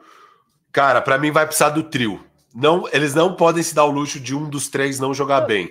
O, eu, o, o CP3 não teve uma grande partida e foi por uma aposta. Eles vão precisar dos três jogando bem, cara. Para mim, se um dos três jogar é... mal. Os números dos playoffs aqui já meio que mostram que, que dá para ganhar com dois. Não, Bom, dá. E, e, eles têm 100% dá, de aproveitamento eu com acho zero. Que o nível de ou, urgência ou é num jogo. Abaixo é o jogo 50. do título. O jogo do título vai precisar dos. É diferente. Sim, sim. A gente tá vendo Mas, o nível Firu, que essa série tá chegando. Os caras estão jogando muito dos dois lados. Eu Acho concordo. que você vai precisar dos Mas... três não dá nessa fase. Jogo 1, um, jogo, jogo 6, os três vão precisar jogar bem. Os três. Firo, eu só discordo disso porque a gente já viu inúmeras vezes o Bucks ganhando sem os três. Eles têm maneiras de ganhar pela eu... defesa, pelo rebote, pela por, por ter poucos turnovers. Então, não, sei, é eles possível, têm é. É, o que não, é mas, possível é. Mas eu, eu tô achando que. Firo, eu não acho que eles precisam. Eu acho que se os três vierem que nem no último jogo, não tem, não tem jogo. Sabe? É. E isso é uma raridade imensa, é o que eu, tô, é o que eu trouxe no começo do programa. Só duas vezes os, os, esse, esse Big. Three chutou mais que 50%. Uma sacolada no Miami e esse jogo 5. Então, eu Palpite acho que... para amanhã mesmo. Hum... Bucks, fecha. Vai, vai lá, dá seu palpite no Suns, a galera tá esperando. Eu vou de Suns. Eu não vou Vai de Suns, Eu vou de Suns. Não, não, agora que meu palpite finalmente foi pro saco, né? Porque eu fui com esse é, Suns. Você tinha que guardar final, o seu palpite. Eu tô livre, eu tô livre pra. E é isso, cara. Eu tô muito. E na real, eu tô. É o que eu já falei nos programas. Eu, e, ó, eu nem acho que, pro... Eu não acho que se o Suns ganha esse jogo, quer dizer que eles vão ser campeões. Para mim, vai estar tá totalmente 50-50 pro jogo 7. Tipo, meu, é jogo 7 finais. Tipo, não tem essa, sabe? Eu não acho que se o Suns ganhar é porque ah, quem ser vai ser campeão, então? Vai. Quem vai ser campeão? Não, não, isso aí eu não quero. Não, não, não eu quero, eu quero, não, eu quero aqui. A galera quer saber. A galera quer saber se você Não tem um palpite. Não tem um palpite. O Firu, ele tá. Não, meu palpite não, desculpa, desculpa. Meu palpite, quem vai ser campeão é o Bucks agora. Óbvio. Os caras precisam ganhar uma de duas. Xiii. Jogam essa em casa, estão com a moral. Meu palpite campeão é o Bucks. Mas, para esse jogo 6, estou indo de Phoenix Suns. Porque, além de tudo, a torcida, né? Eu quero muito esse não, jogo 7. Jogo 7. A gente assistir é. ao vivo com a galera. Porque se tiver jogo 7, pessoal, assistiremos com você, hein? A gente vai, vai pensar em alguma maneira aí, mas vamos fazer um, um esqueminha bom. O palpite, uh, cara campeão. Assim, a gente tem que ver como vai ser esse jogo 6 para tentar projetar como vai ser o jogo 7. É, mas esse jogo 6, eu gostei das coisas que eu vi para o Suns. Acho que tem aí um caminho para vitória. Vai ser dificílimo, dificílimo ganhar lá. É, com a moral que outro time tá de ter ganhado três seguidas. É missão quase impossível. Eu queria até levantar se nessa situação de estar tá 2-0, tomar o 3-2 quantas vezes que o time não fechou, sabe? Eu é... diria que. A... Ah, tá. Quantas vezes que ele não fechou, quantas vezes que ele perdeu Isso. o título? Não sei, não, não, sei. Não fechou nesse jogo 6 em casa, sabe? Tipo, é, deve ser raríssimo. Aliás, deve ser raríssimo. É, de só... cabeça. Só a virada de... 2-0, 3-2 já deve ser raríssimo. Não, eu lembro de cabeça do, 2, 2, do Miami. 1. Eu lembro de cabeça do Miami contra em cima do Dallas, 2006. Essa aí foi a, é, a primeira. Ganham, né? Eles, eles abrem 2-0 e aí, com uma arbitragem polêmica, o Hit vira aí, mas não é assunto para agora. Vamos para os últimos superchats aí, Firu? Bora! Tem gente muito preocupada agora com você apostando no Suns, no, no, no Bucks agora. Ah, não, Bucks. temos, temos superchat, Casca. Tem uma contribuição do Thiago Tiga, que deu dois reais, e é essa contribuição, hein, Firu? Então, muito obrigado, Thiago. Galera. Teve enquete na Twitch. Se você hum. acredita na virada do Suns. Boa. Deu você não. Acredita? Não. Deu não, mas 60%. Ou seja, tem 40% ainda de gente. Eu achei que ia ser uns 80 20, assim. Tem ainda 40% acreditando. Impressionante. Não, é... é isso, mas, gente, não perca o jogo amanhã, que vai ser demais. Eu estarei ligado, Firu estará ligado. Reforçando aqui pra galera vai, da finaleira. Bancaço! Vai, bancaço! Meu Deus, isso é, isso é de um perigo, gente. Vocês não têm ideia. Vocês não têm ideia. É, é, é, complicado. Mas, gente, ó, só para só pra quem não viu, quem não ouviu no começo do programa tal, essa semana nossa agenda tá doideira, tá? Porque a gente vai. Aí, ó. Ah, e a gente tá vacinado também, tudo jacaré. Mas essa, essa semana nossa agenda tá doideira. Vai, a gente vai estar tá ao vivo. Que puta, que animal. O, a gente vai estar tá ao vivo quarta, quinta e sexta, tá? A gente só não sabe fazendo o que nem quando. Por quê? Se o Bucks for campeão na terça, o arrumando a casa de quarta vira bandejão e quinta e sexta tem arrumando a casa. Ou não sei, eu ainda vou propor fazer mais um bandejão, talvez, porque a gente tem Olimpíada para tratar. Então a gente vai pensar nisso. Mas estaremos no ar quarta, quinta e sexta sempre no jogo seguinte, arrumando a casa esse aqui e fazer o Olímpico. Eu ia levar isso no grupo lá, mas a gente vai ver aqui. Tem... A gente vai ver. Mas estaremos no ar todos os dias, quarta, quinta e sexta, duas da tarde e ao vivaço. Se não tivermos aqui no YouTube, estaremos na Twitch. Então, é isso. Nos acompanhe, Firu. Manda seu até mais aí, o seu até breve. Cara, até mais. É, foi muito legal, acho. Acho que foi bom, né? Acho que fizemos um bom trabalho aqui mesmo. Eu, eu, eu não tive todo o tempo que eu gostaria, porque eu fiquei três horas na fila da vacina e o jogo foi de fim de semana, então meu horário ia ser segunda de manhã para rever o jogo e tal. Mas acho que a gente conseguiu analisar bem o que aconteceu no jogo. Acho que conseguimos dar bons prognósticos do que pode acontecer nesse jogo 6. Acho que esse é o principal trabalho, mais do que acertar ou errar palpite. Ah, sim. É, muito legal o tamanho da audiência aqui, quase 1.500 pessoas no programa hein? inteiro. É, o melhor de tudo, cara, jacarezaço aqui. Viva a ciência, viva a vacina. Vamos tentar sair desse buraco imenso que é o Brasil. De um modo geral, não só em questão de pandemia. É, e, cara, tamo junto. Assim, tô, tô, tô feliz demais com essa porra dessa vacina, falando a verdade aqui. É, espero que vocês que estão ouvindo aí em breve sejam vacinados, quem ainda não foi. É, e vamos segurar firme aí, gente. Eu ainda tomei só a primeira dose, eu tenho a segunda dose. Não vou agora sair andando na rua sem máscara. Eu direto passo por gente sem máscara. Não sei o que passa na cabeça das pessoas. Continue usando máscara. Não aglomere. Não vamos para jogo de futebol com 20 mil pessoas, sabe? Vamos, vamos ter bom senso aí. E vamos aguardar esse jogaço 6 amanhã à noite. Tamo junto, muito feliz, valeu. Quando você falou que você, essa galera que anda sem máscara aí é um recado específico para alguma autoridade aí, Firo?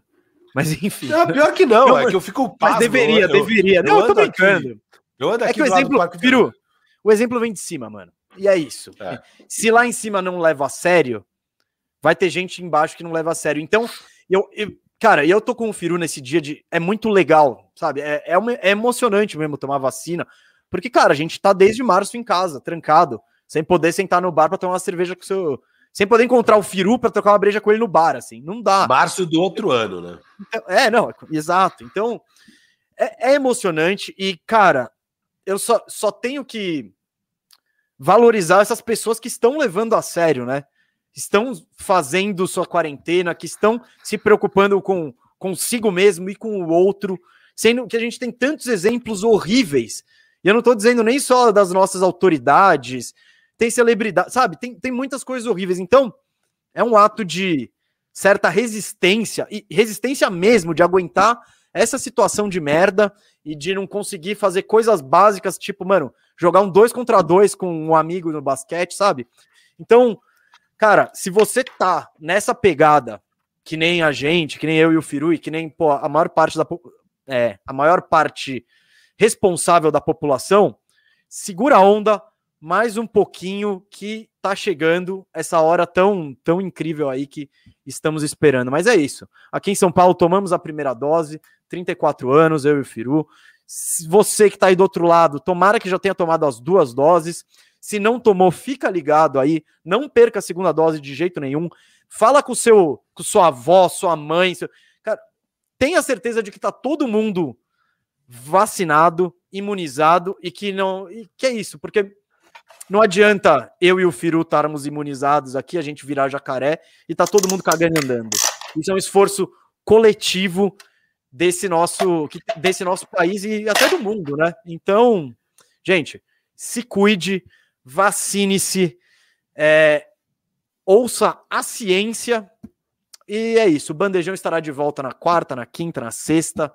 O bandejão não, também com arrumando a casa. É, siga a gente, a gente nas redes para saber, mas a gente já passou, né? Se, se for para jogo 7, se o Bucks é ganhar amanhã, vamos falar mais assim, se o Bucks ganhar amanhã, é bandejão na quarta-feira falando do título do Bucks, tá? Se for para jogo 7, aí. Aí bandejão na sexta, faz, a gente vai fazer live um bandejão na quinta. Acho que a gente pode fazer um bandejão olímpico na quinta. É, o bandejão é olímpico na quinta com uma eu... préviazinha do jogo, e aí à noite a gente cobre ao vivo, e aí na sexta, puta, vai ser pancada. Aguenta é a gente. Então. Aguenta é isso, a gente é ao vivo. Torce né? pro jogo 7 aí. Torce pro jogo 7 que você vai ver o jogo 7 conosco. É isso, gente. Essa é a braba. Falou, galera. Valeu, Guto, aí na direção. Siga a gente aqui Nossa. nas redes sociais, Twitter, Instagram, onde quiser. E fique ligado na nossa programação, que agora estamos próximos do campeão. Valeu, até mais.